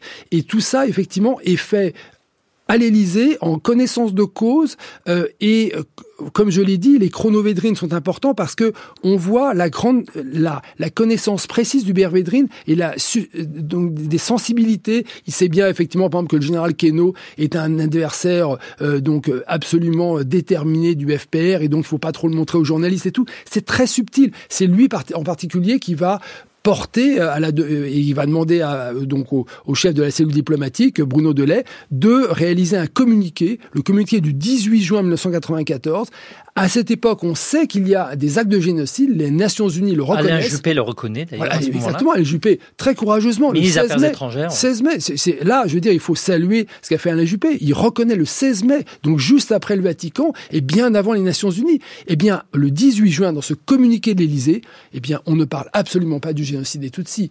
Donc, génocide là, qui commence donc le 7 avril 1994, au moment où toutes ces notes sont faites et où nos soldats, on va y revenir, ne jouent pas le rôle qu'ils auraient pu jouer. Et à partir de là, euh, plusieurs milliers de personnes vont être euh, assassinées, souvent à la machette, chaque jour, pendant euh, plusieurs, plusieurs mois, pour un total de presque un million de, de, de, de Tutsis qui seront assassinés à ce moment-là. Je propose de, de partir pour, pour Kigali, où je rencontre, où je retrouve Franck Kaitare, qui dirige l'association euh, Interpeace euh, Rwanda aujourd'hui, qui tente d'organiser la réconciliation, l'apaisement social et même une forme de résilience entre les Tutsis et les Hutus. Euh, Franck Kaitare, interrogé dans un café de Kigali, où il revient pour commencer sur la séparation artificielle entre Hutus et Tutsis, une différenciation basée essentiellement sur, dit-il, la classe économique. Les Hutus et les Tutsis étaient des classes sociales au départ. Mais pour des raisons sociales, elles ont été utilisées. Des politiques ont été mises en place euh, pour différencier ces deux identités, pour par exemple favoriser un groupe par rapport à l'autre, ce qui euh, au départ était complètement artificiel est devenu de plus en plus une réalité politique. Les gens ont été séparés. Et c'est de là qu'est venu le génocide. Mais ça veut dire, pour être bien clair, que ce ne sont pas deux races, ce ne sont même pas deux ethnies, c'est au fond, on pourrait dire, deux castes ou deux classes sociales, et guère plus en fait. Et, d'ailleurs, souvent, vous étiez considéré comme Tutsi alors même que vous étiez très pauvre et certains Hutus étaient plus, plus riches. Donc la différence de classe sociale n'était même pas toujours pertinente, non? Effectivement. Uh, Ce qui a été identifié comme des groupes ethniques au départ n'était simplement qu'une appartenance sociale. Si vous aviez un certain uh, nombre de vaches, vous étiez un Tutsi. Uh, Environ 15, un peu plus. Je ne suis pas très sûr des chiffres. Mais il fallait une taille d'un troupeau assez importante pour entrer dans la catégorie des Tutsis. Donc vous aviez 10-15 vaches, vous étiez Tutsi, vous en aviez moins, vous étiez Hutu. Exactement. Et si vous n'étiez pas euh, propriétaire de, de, vaches, eh bien, et vous deviez survivre de vos récoltes, si vous étiez paysan et si vos vaches mouraient en raison d'une épidémie, vous deveniez un, un Hutu. Uh, Il y a d'ailleurs un dicton en Rwanda. Si je veux dire que quelqu'un est mon serviteur, au passé, je disais, voilà, tu es tu es un Hutu. Ça n'a rien à voir avec l'ethnie. C'est totalement une classe sociale. Ça veut dire que du côté des, des Hutus radicaux, extrémistes, notamment de ce qu'on appelle le euh, Hutu Power, il y avait une sorte de, une sorte de marxisme, de haine contre les bourgeois, euh, les, les riches, même s'ils n'avaient que 10 vaches. C'était ça aussi? Certaines des mesures euh, politiques, des différentes euh, mesures qui ont été mises en, place à l'époque des Belges étaient très dures. Les Tutsis avaient des postes de pouvoir et appliquaient des politiques très dures vis-à-vis des Hutus. Au moment de la prise de pouvoir par les Hutus, ils ont fait ce qu'ils ont appelé la révolution. C'est un peu comme une revanche. Il fallait payer. Il fallait qu'ils payent pour ce qu'ils avaient fait. Mais la différence, c'est qu'il y a un degré de violence euh, beaucoup plus important. Rien à voir avec ce qui s'était passé dans les années 50. C'était beaucoup plus dur. On en est où aujourd'hui sur cette euh, double identité, toute artificielle qu'elle soit? Le clivage existe encore, alors même qu'il est interdit aujourd'hui de se définir, je pense, et en tout cas on ne peut pas demander à quelqu'un s'il est Hutu ou Tutsi, et cette, cette différence n'apparaît même plus sur les cartes d'identité. Mm. À l'heure actuelle, sur les cartes d'identité, lorsque vous envoyez vos enfants à l'école ou vous cherchez un boulot, rien n'est mentionné. Uh, Mais en réalité, surtout pour les personnes plus âgées, on peut dire euh, que les gens sentent encore cette différence dans la sphère privée. Dans la vie publique, on ne peut pas en parler. Mais vraiment, dans la sphère privée, les gens ont des moyens de se reconnaître. Et le gouvernement a déclaré euh, si vous vous sentez Hutu ou Tutsi, c'est de l'ordre du privé. Il ne faut pas en discuter sur la place publique, ne pas commettre d'injustice liée à l'identité, mais dans la sphère privée, je suis sûr que les gens se définissent encore avec ces identités, notamment les personnes les plus âgées.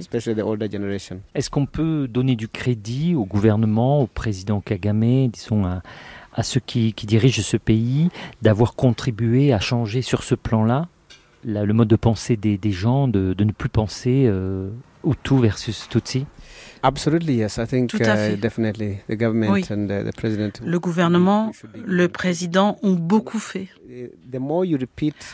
Plus vous répétez quelque chose, encore et encore. Et si vous le montrez dans votre façon d'agir, comme l'a fait le président lorsqu'il a dépassé les identités, par exemple, dans sa façon de gouverner, plus vous répétez quelque chose, encore et encore, petit à petit, les gens s'identifient à cela. Je ne serais pas surpris que des enfants qui ont moins de 25 ans ou qui ont 25 ans ne se sentent pas... Euh,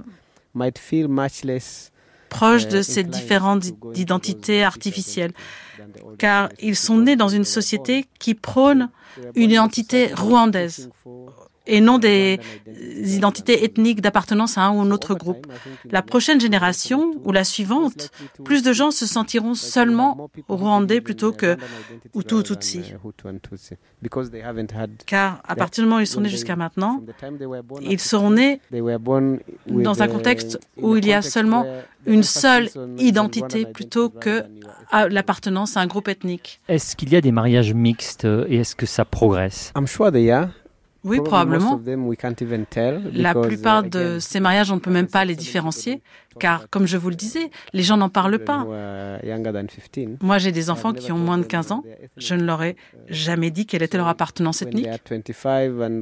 Donc, quand ils auront 25 ans ou lorsqu'ils seront plus vieux et qu'ils chercheront un conjoint, peu importe si la personne sera au tout ou Tutsi.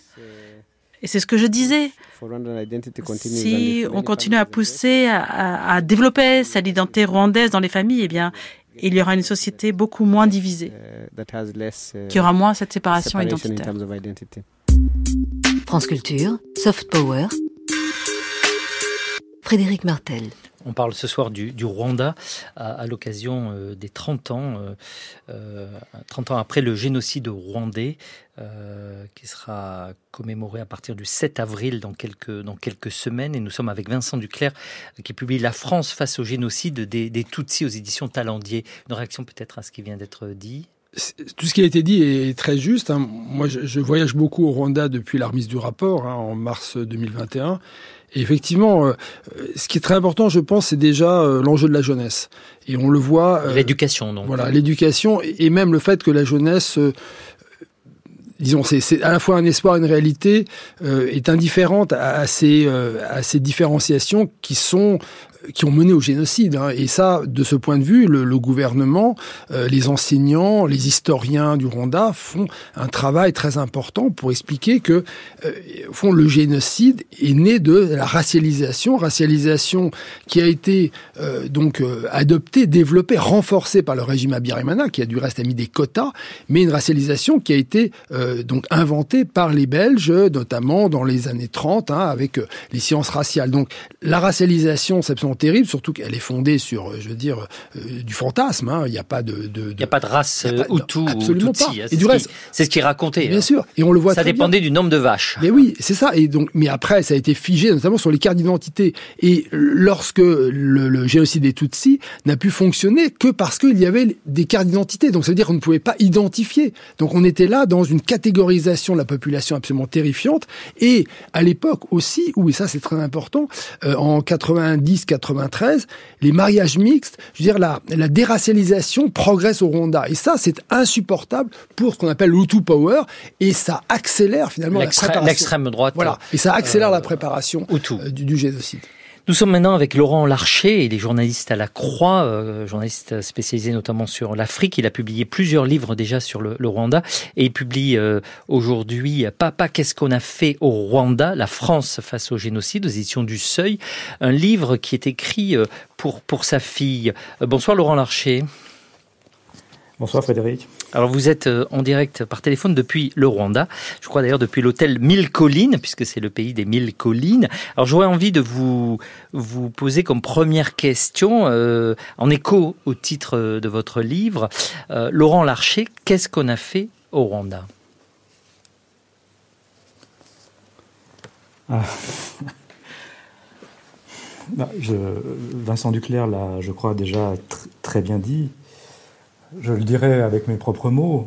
Euh, ce qu'on a fait au Rwanda, ce qu'on a fait, du moins, ce qu'a fait l'exécutif français entre 1990 et 1994 au Rwanda est une politique de collaboration, d'appui euh, d'un régime qui préparait l'extermination des Tutsis de manière très claire.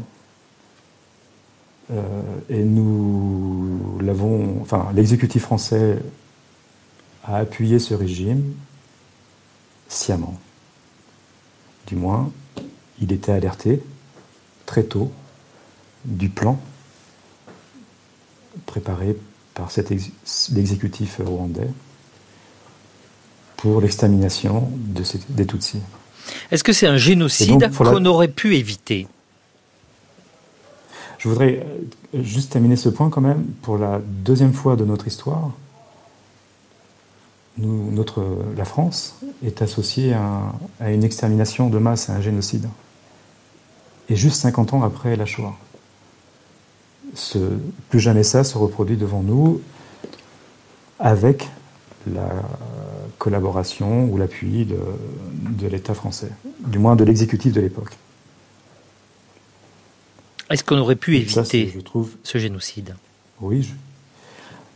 Du moins, enfin, c'est très difficile de, savoir ce qu'on aurait pu faire ou pas faire, ce qui serait passé. C'est, il était évident que notre appui, notre aide, a permis ce génocide de se produire. C'est certain. Quand on lit votre livre, euh, il y a en même temps ce qu'on n'appelle pas forcément des lanceurs d'alerte, mais un certain nombre de noms, et ça revient aussi dans le rapport euh, du Clair, il y a beaucoup de, pages consacrées à, toutes, euh, à tous les messages. Et alors vous, vous faites la liste tout simplement des journalistes, hein, je pense à Jean-François Dupaquier, Patrick de Saint-Exupéry ou Maria Malagardis, vous faites la liste des rares diplomates, notamment Thérèse Pujol, Antoine Anfray, actuellement ambassadeur au Rwanda, la liste des spécialistes, Jean, Jean-Pierre Chrétien, Gérard Prunier, Jean-François François Bayard, Pierre Conessa, et la liste des militaires, le colonel Galinier, le général Jean Varé notamment, qui tous ont, sous une forme ou une autre, lancé l'alerte. Laurent Larcher. Mais bien sûr, c'est ça qui, bien entendu, c'est ça qui est vertigineux dans cette histoire. Ce que des diplomates, des journalistes, des militaires, des gens extrêmement compétents alertent, font leur travail, publient, écrivent ce qui est en train de se passer, le plan qui est préparé, et déjà les pogroms anti-Tutsi dès octobre 1990.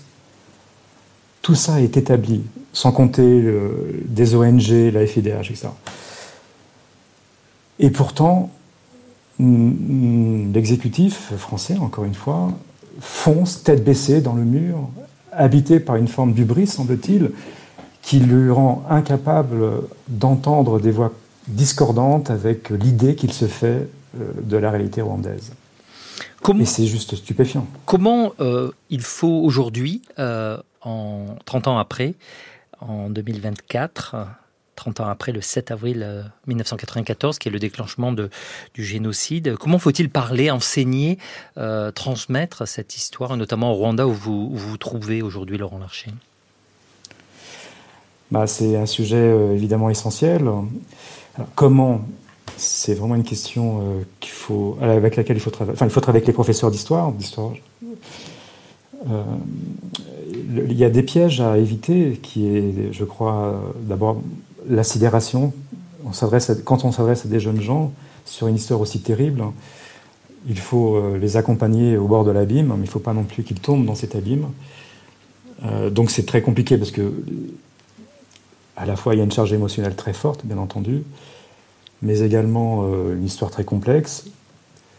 Et puis j'ajouterais que lorsqu'on s'adresse à des jeunes gens français, ça ajoute encore à la complexité de la complexité, pardon, la complexité. C'est-à-dire que il faut bien qu'on leur raconte l'histoire de notre pays, de leur pays.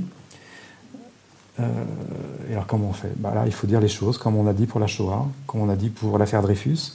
C'est-à-dire, euh, oui, bien sûr, donner les noms, appeler, dire comme disait Peggy, euh, les aider à voir ce qu'on a vu et à entendre ce qu'il fallait entendre, seulement sans les désespérer, parce qu'il y a une dimension désespérante dans cette histoire, bien entendu mais il faut bien les accompagner au bord de cet abîme sans qu'ils tombent dans cet abîme. C'est toute la complexité du problème, mais on l'a déjà rencontré quand, à propos de la Shoah. Merci infiniment Laurent Larcher. Euh, vous publiez Papa, qu'est-ce qu'on a fait au Rwanda? Euh, Sous-titré La France face au génocide aux éditions du Seuil. Je rappelle que vous êtes journaliste à, La Croix et que vous étiez en direct par téléphone depuis euh, le Rwanda. Je vous propose maintenant d'écouter Claudette Iréré sur ce même type de sujet puisqu'elle est la jeune ministre d'État en charge de l'éducation nationale au Rwanda. Je l'ai rencontrée il y a quelques semaines.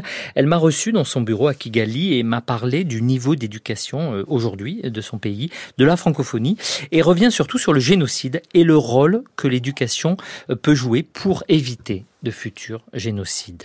Je m'appelle Claudette Hilere et je suis ministre d'État pour l'éducation au Rwanda. Quelles sont les, les priorités? Je dois euh, parler en anglais parce que je, je, crois que c'est plus technique. Um, so far, there have been challenges. À l'heure actuelle, je dirais qu'il y a de nombreux défis. 2,5 millions d'élèves en primaire, mais seulement 1,5 million finissent le lycée. On en perd un million environ. Qui finissent par euh, rejoindre euh, le marché du travail euh, informel. Et pour ce qui est de l'université, des 1,5 million, seulement 700, 800 000 vont à l'université. Nous en perdons encore beaucoup. Notre priorité est de nous assurer que ceux qui commencent leur scolarité la finissent. Un mot sur la francophonie. Traditionnellement, c'est un pays euh, mixte, disons, même si la, présidente de l'Organisation internationale de la francophonie est rwandaise. On en est où en termes de francophonie dans ce pays et quels sont les objectifs euh, du président? Je crois que pour cette question, je vais parler en français, euh, puisqu'on est en train de parler de la francophonie. Mais c'est vrai, à cause de notre histoire, on était plutôt un pays francophone. Et puis à un moment donné, on a, on a changé de langue d'enseignement. Et aujourd'hui, je dirais que beaucoup plus de gens au Rwanda parlent plus anglais que français. Mais comme on, a, on fait partie de la famille francophone, on a réintroduit le français et à partir euh, de l'école primaire.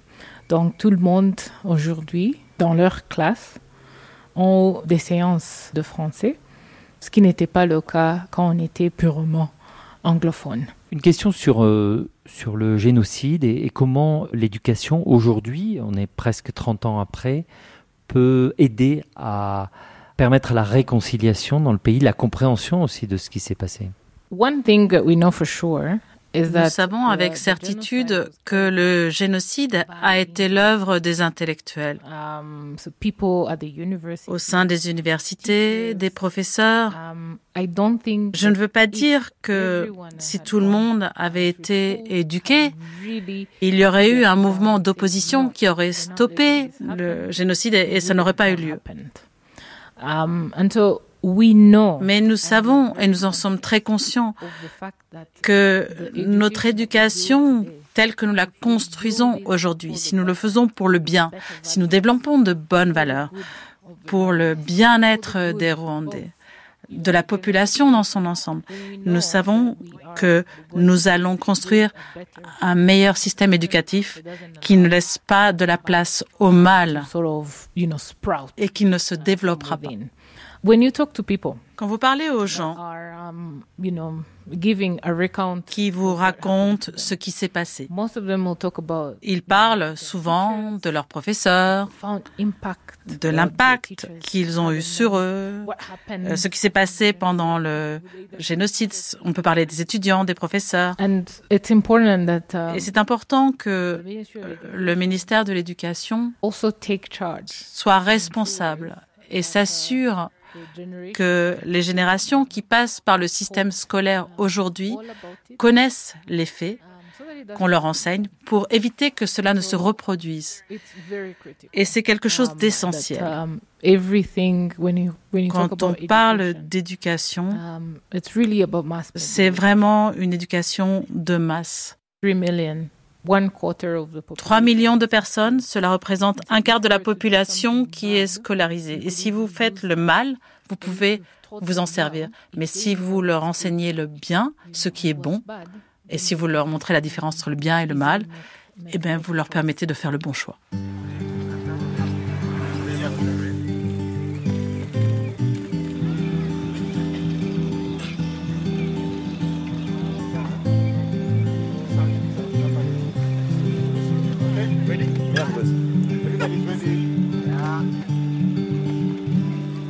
Rafiki, upenzi wangu, unisamehe.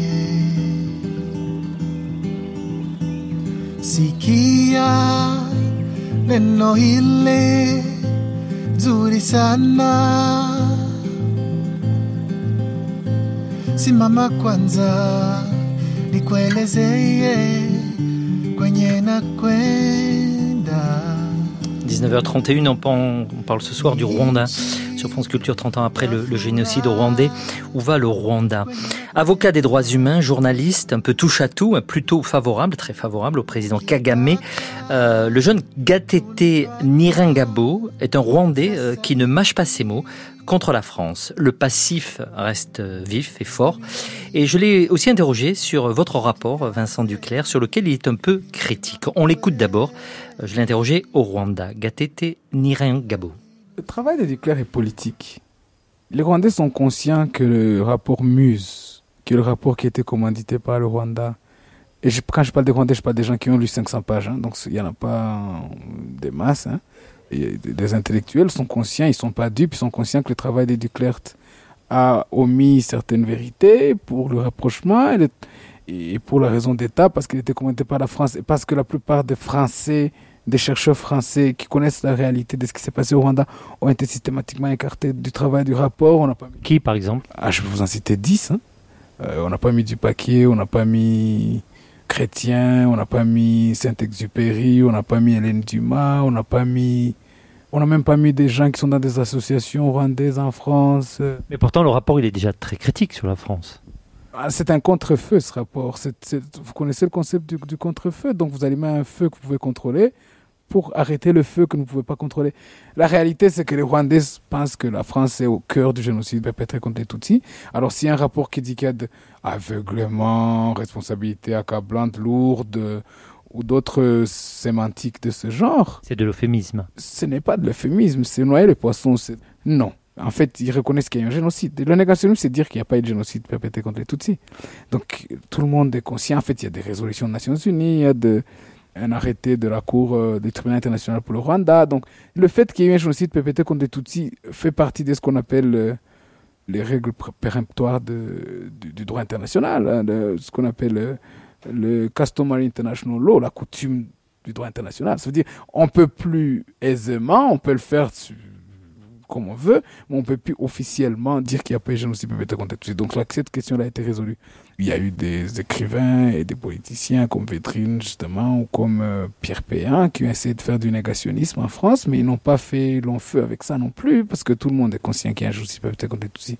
Donc, mais la France, l'hostilité contre le Rwanda n'existe pratiquement, je pense, plus en France.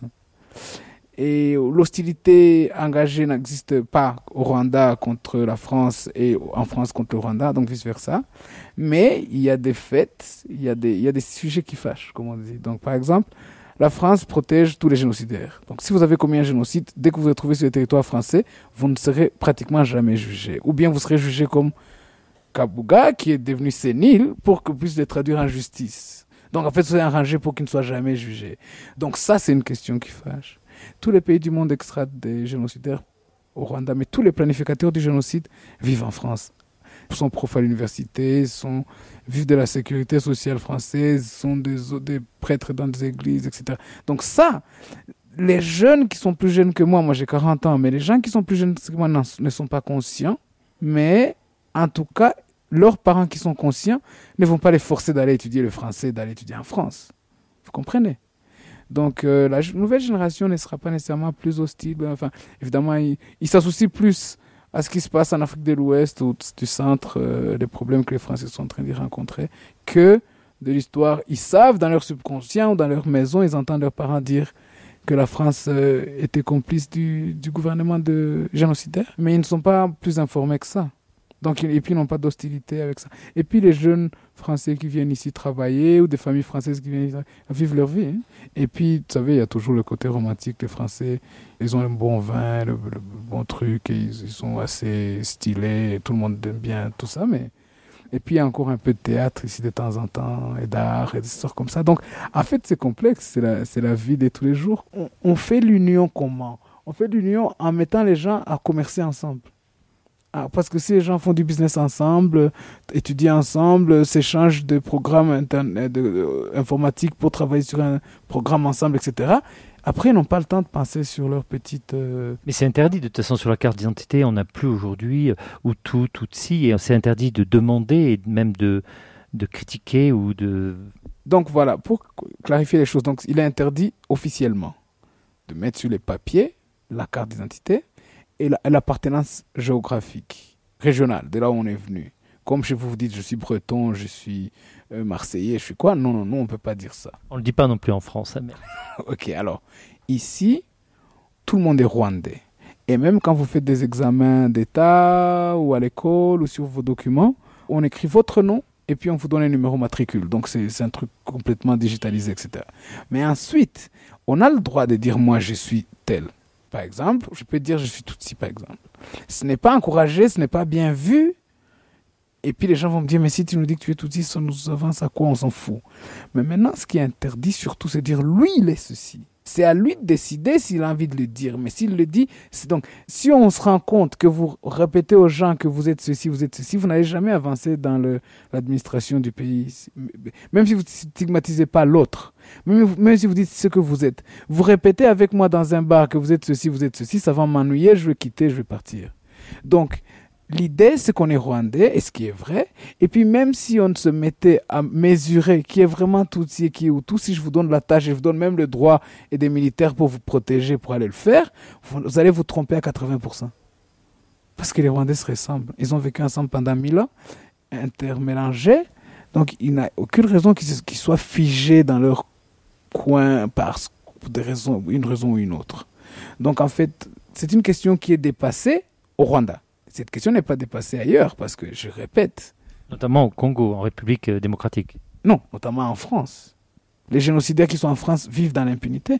Il n'y a, pas cinq ans qu'on a commencé à juger des génocidaires en France. Donc ça fait 25 ans qu'ils continuent à propager l'idéologie du génocide, à faire des lobbies, à faire de l'entrisme dans des médias, dans des think tanks, soi-disant pour promouvoir les droits humains ou la démocratie. Donc vous avez ce qui est bien avec le Rwanda aujourd'hui, c'est qu'on est conscient que l'idéologie du génocide ne s'arrêtera jamais.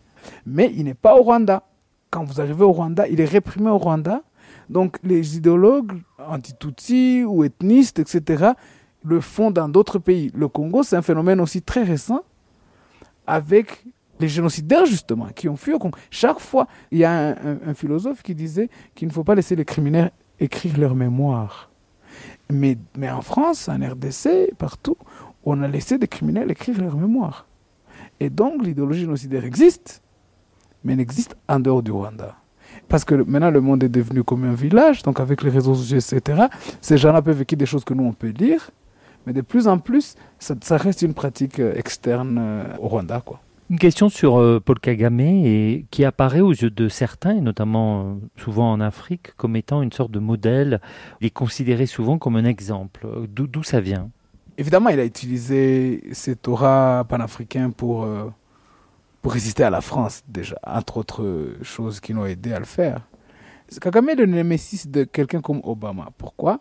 Parce que Obama est élu prix Nobel de la paix avec beaucoup d'attentes de toutes les sociétés opprimées du monde.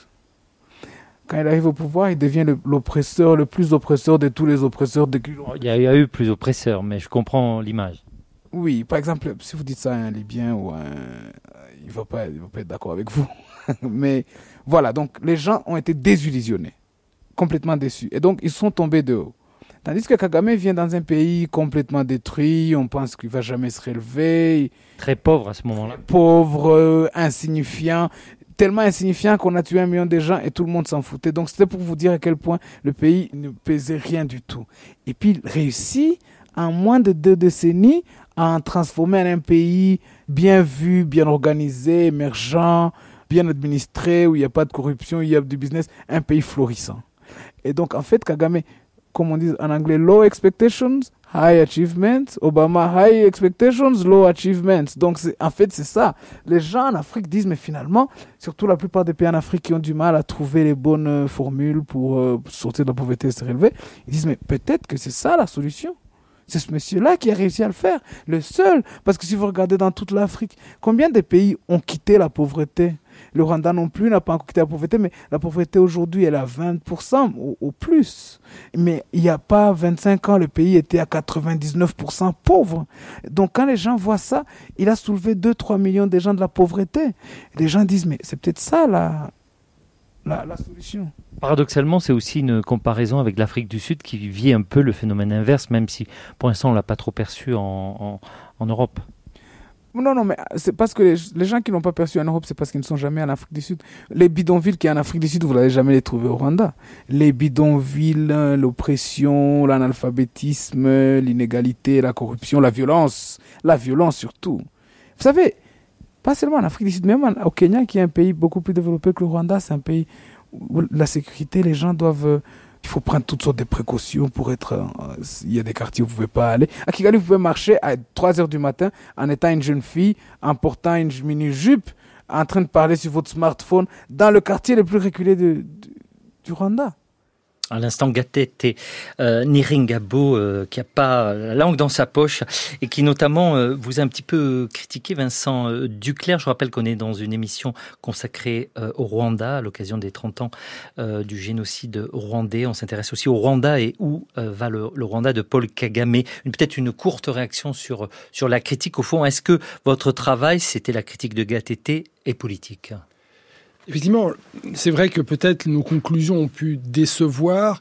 Elles sont néanmoins, euh, je pense, assez fortes parce qu'elles sont totalement appuyées sur la documentation archivistique. Donc elles sont on ne peut pas effectivement s'y opposer. C'est pas un travail de propagande. Non, c'est pas c'est pas un travail d'accusation. Euh, Comment le régime Paul Kagame, etc., ont, ont réagi à ce rapport bah, alors euh, doublement, c'est-à-dire que déjà il y a eu cette rencontre entre entre Emmanuel Macron, oui. Et Paul Kagame le 27 mai 2021 et euh, en fait ça s'est fait sur la base euh, de la vérité historique hein. C'est- pas une vérité euh, politique hein. je crois qu'il faut vraiment euh, et moi-même je n'ai pas du tout été chercher mes conclusions à l'Élysée hein.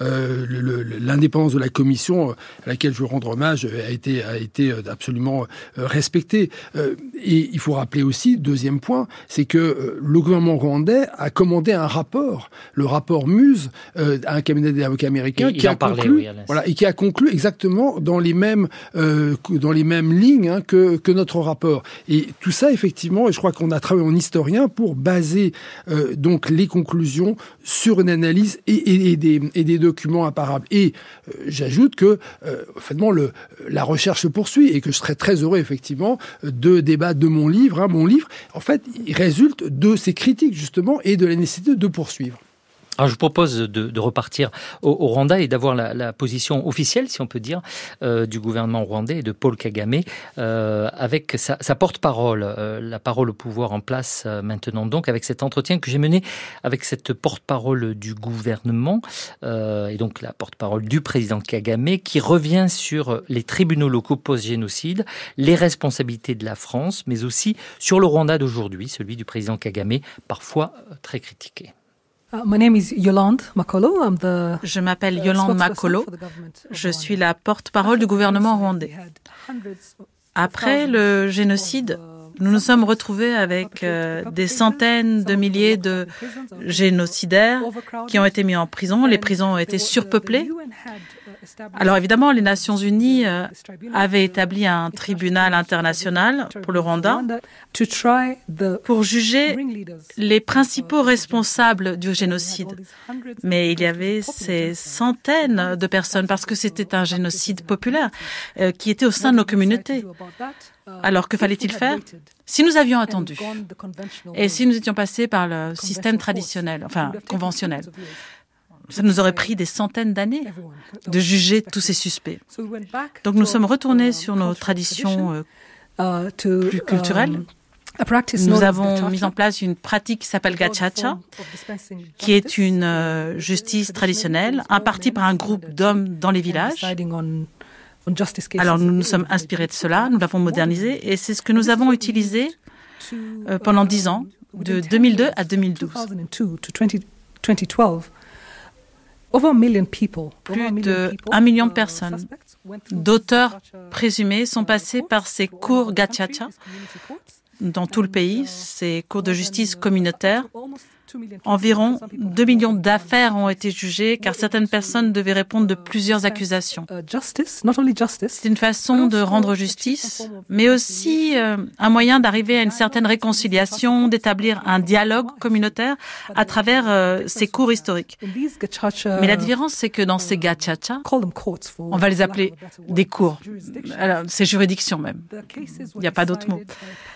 Les juges qui statuaient étaient un panel de personnes élues au sein d'un village. C'était des gens intègres. Il y avait même des femmes pour la première fois. Et ils écoutaient les témoignages et décidaient ce qu'il allait se passer. Dans 65% des cas, les gens ont été condamnés à des travaux d'intérêt général. Les gens ont été condamnés à rendre à la communauté, travailler pour le bénéfice de la communauté, pour rendre ce qu'ils avaient pris. Il y a eu beaucoup de dialogues, beaucoup de discussions, tous les mercredis après-midi pendant dix ans. Tous les mercredis après-midi, les gens ne se rendaient pas euh, à leur travail, ils allaient au procès, ils écoutaient les témoins, les accusés, les auteurs, expliquaient les méfaits, les actions accomplies, ce qu'ils avaient fait ou ce qu'ils n'avaient pas fait. Cela a été notre façon de rendre justice d'une façon totalement traditionnelle, euh, proche au Rwandais, et aussi apporter une certaine cohésion au sein de la communauté. Nous avons retissé les liens au sein de nos communautés. Comment a évolué le rapport évidemment compliqué avec la France, euh, du fait des, des responsabilités qu'on a reconnues, le président Macron, le rapport du clerc dans le génocide? Comment voyez-vous l'avenir? Je pense que le rapport du clerc, le travail, le travail que nous, nous avons mené au cours de toutes ces années, toute cette information qui a été présentée au moment euh, du rapport du clerc, nous ont permis d'aller de l'avant, ensemble, pour clarifier la situation et apporter euh, la vérité. Ce chemin que nous avons euh, entrepris ensemble avec la France a été très utile. Car nous avons beaucoup travaillé au sein de notre pays pour faire ressortir la vérité et comprendre ce qui s'était passé entre Rwandais. Ce travail que nous avons réalisé avec la France, avec la Commission Duclerc est vraiment un pas en avant. Et c'est une première dans notre relation, une relation qui a connu ses hauts et ses bas et a été un frein à faire beaucoup plus ensemble. Et cela a été salvateur de comprendre qui étaient les personnes vraiment impliquées en France.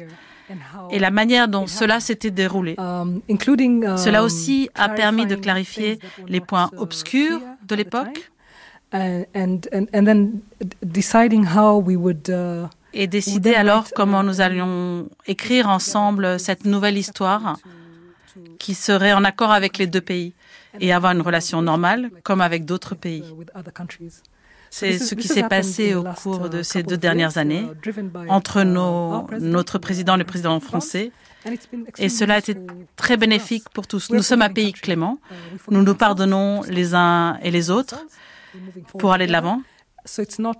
Et donc, c'est tout à fait naturel d'aller de l'avant avec nos partenaires étrangers. Comme journaliste français, je ne peux pas ne pas vous poser la question sur le rapport de Human Rights Watch qui a été publié, mais plus fondamentalement, parce que les ONG sont dans leur rôle et vous êtes dans le vôtre, intellectuellement, est-ce que il est important pour le Rwanda, dans son développement, pour l'instant, de mettre entre parenthèses la question des droits de l'homme ou la question de la démocratie, comme d'ailleurs l'a fait Singapour ou l'a fait euh, Taïwan sous Chiang Kai-shek, avec les résultats incroyables qui sont ceux de, de ces deux pays. Est-ce que c'est ça la logique ou est-ce qu'il y a une autre logique? Tout d'abord, je veux commencer par euh, dire à quel point je suis en désaccord avec ce que vous avez commencé par dire. Au début, euh, la première chose que nous avons accomplie dans ce pays était de rendre leurs droits aux Rwandais. Et ce que nous avons fait ces 20 dernières années a été de rétablir le droit des individus, le droit à la vie, le droit à l'éducation, le droit à la dignité, comme Africains le droit à la santé, uh, le droit à avoir de nouvelles opportunités, de pouvoir exercer ses compétences, de construire un avenir ensemble. Tout est autour du droit. Alors, lorsqu'une ONG comme celle-là, qui ne rend de compte à personne, refuse d'admettre le travail qui a été accompli, c'est leur choix. Mais ils n'ont aucun droit d'auteur sur les droits humains. Car tout ce que nous avons fait pendant ces 29 dernières années a été de rétablir les droits de tous les Rwandais. Et 29 ans plus tard, nous sommes un pays normal, comme tous les autres, avec des défis comme tous les autres avec les affaires qui surgissent dans tous les pays pauvres et riches preuve de notre réussite et que nous atteignons une normalité. Je crois que des ONG comme celle-là, comme Human Rights Watch,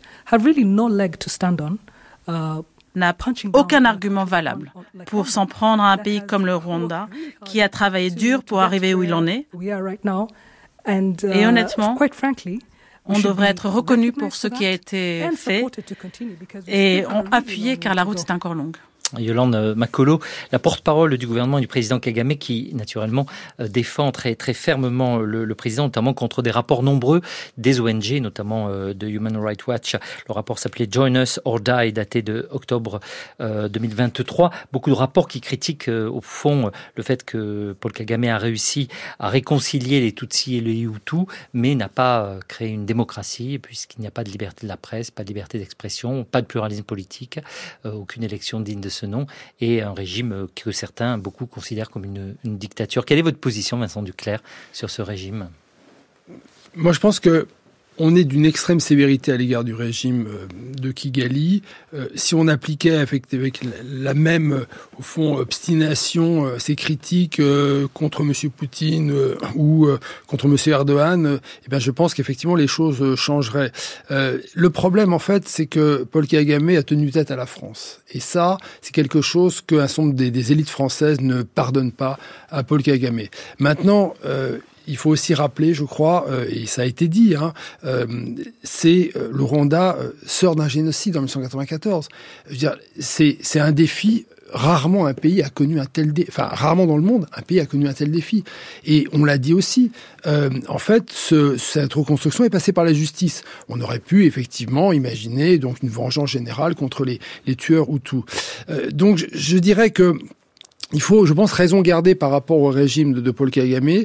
Euh, c'est certain que euh, on est dans des formes de démocratie, à mon avis, qui sont pas celles effectivement de l'Occident, mais qui sont intéressantes aussi, et on l'a vu à dans vos reportages, c'est la démocratie d'association. Moi, je suis frappé du nombre d'associations et de la vitalité. Donc, euh, j'aurais Alors, terminons, terminons justement sur une note euh, très, un peu positive, un autre Rwanda culturel, euh, avec notamment d'ailleurs du 16 au 24 février les rencontres itinérantes Rwanda, euh, c'est avec l'Institut français Londa. Et puis, le numérique, je vous propose de terminer avec ce reportage. Nous sommes à une heure de route de Kigali, dans la ville de Muanga, au Rwanda. La start-up Zipline délivre par drone, partout dans le pays, des produits médicaux d'urgence, des médicaments, des vaccins, des poches de sang euh, ou des organes pour transplantation ou même des cellules reproductrices pour les inséminations artificielles. On est au centre d'expédition, un mini aéroport pour ces drones médicaux. Nous assemblons, nous mettons les hélices, le nez et après, nous demandons l'autorisation de décoller. Et donc, l'espace aérien, s'il est clair, on nous donne l'autorisation de décoller. Et alors, une fois qu'on a reçu l'autorisation, nous lançons le drone. Et là, le drone est prêt à, partir. Il est en train d'être mis sur sa rampe de lancement. Contrôle. 1,6, prêt à décoller. Tout est clair? C'est bon. Alors je demande juste euh, à recevoir l'autorisation de décoller.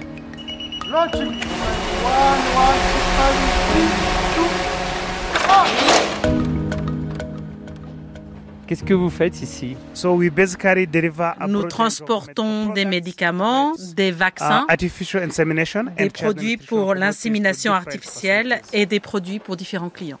Des produits qui nécessitent d'être livrés rapidement.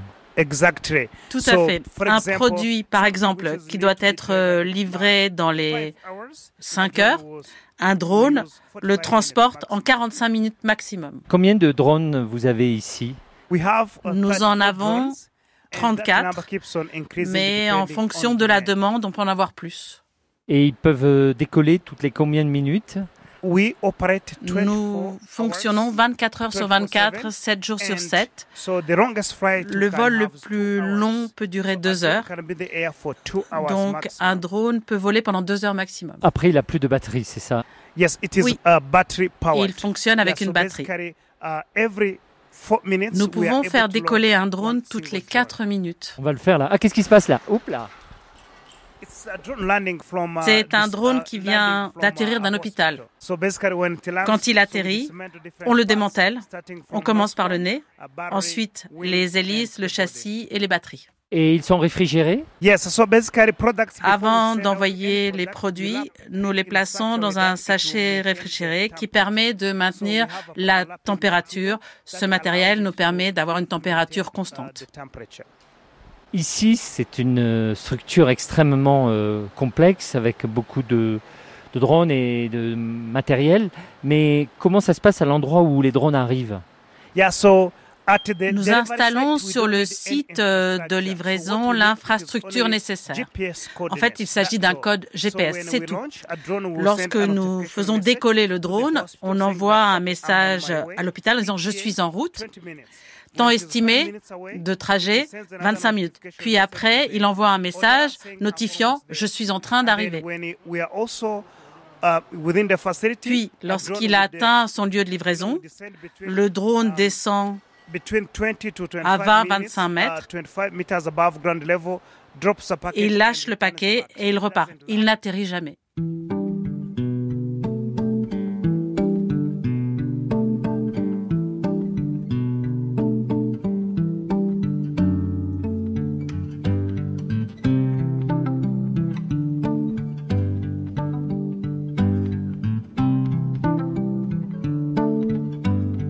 Au-dessus de ces collines s'élève ma voix à jamais. Ô mon petit pays, au Rwanda bien-aimé. Un million de gouttes d'eau qui tombent de terre en ciel. Un million de nos tombes en trombes torrentielles. De nos fosses profondes à nos points culminants. Nous sommes debout maintenant, les cheveux dans le vent. À conjurer le sort qu'un désastre engloutit. À se dire qu'on est fort, qu'on vient de l'infini. Je rêve de vous.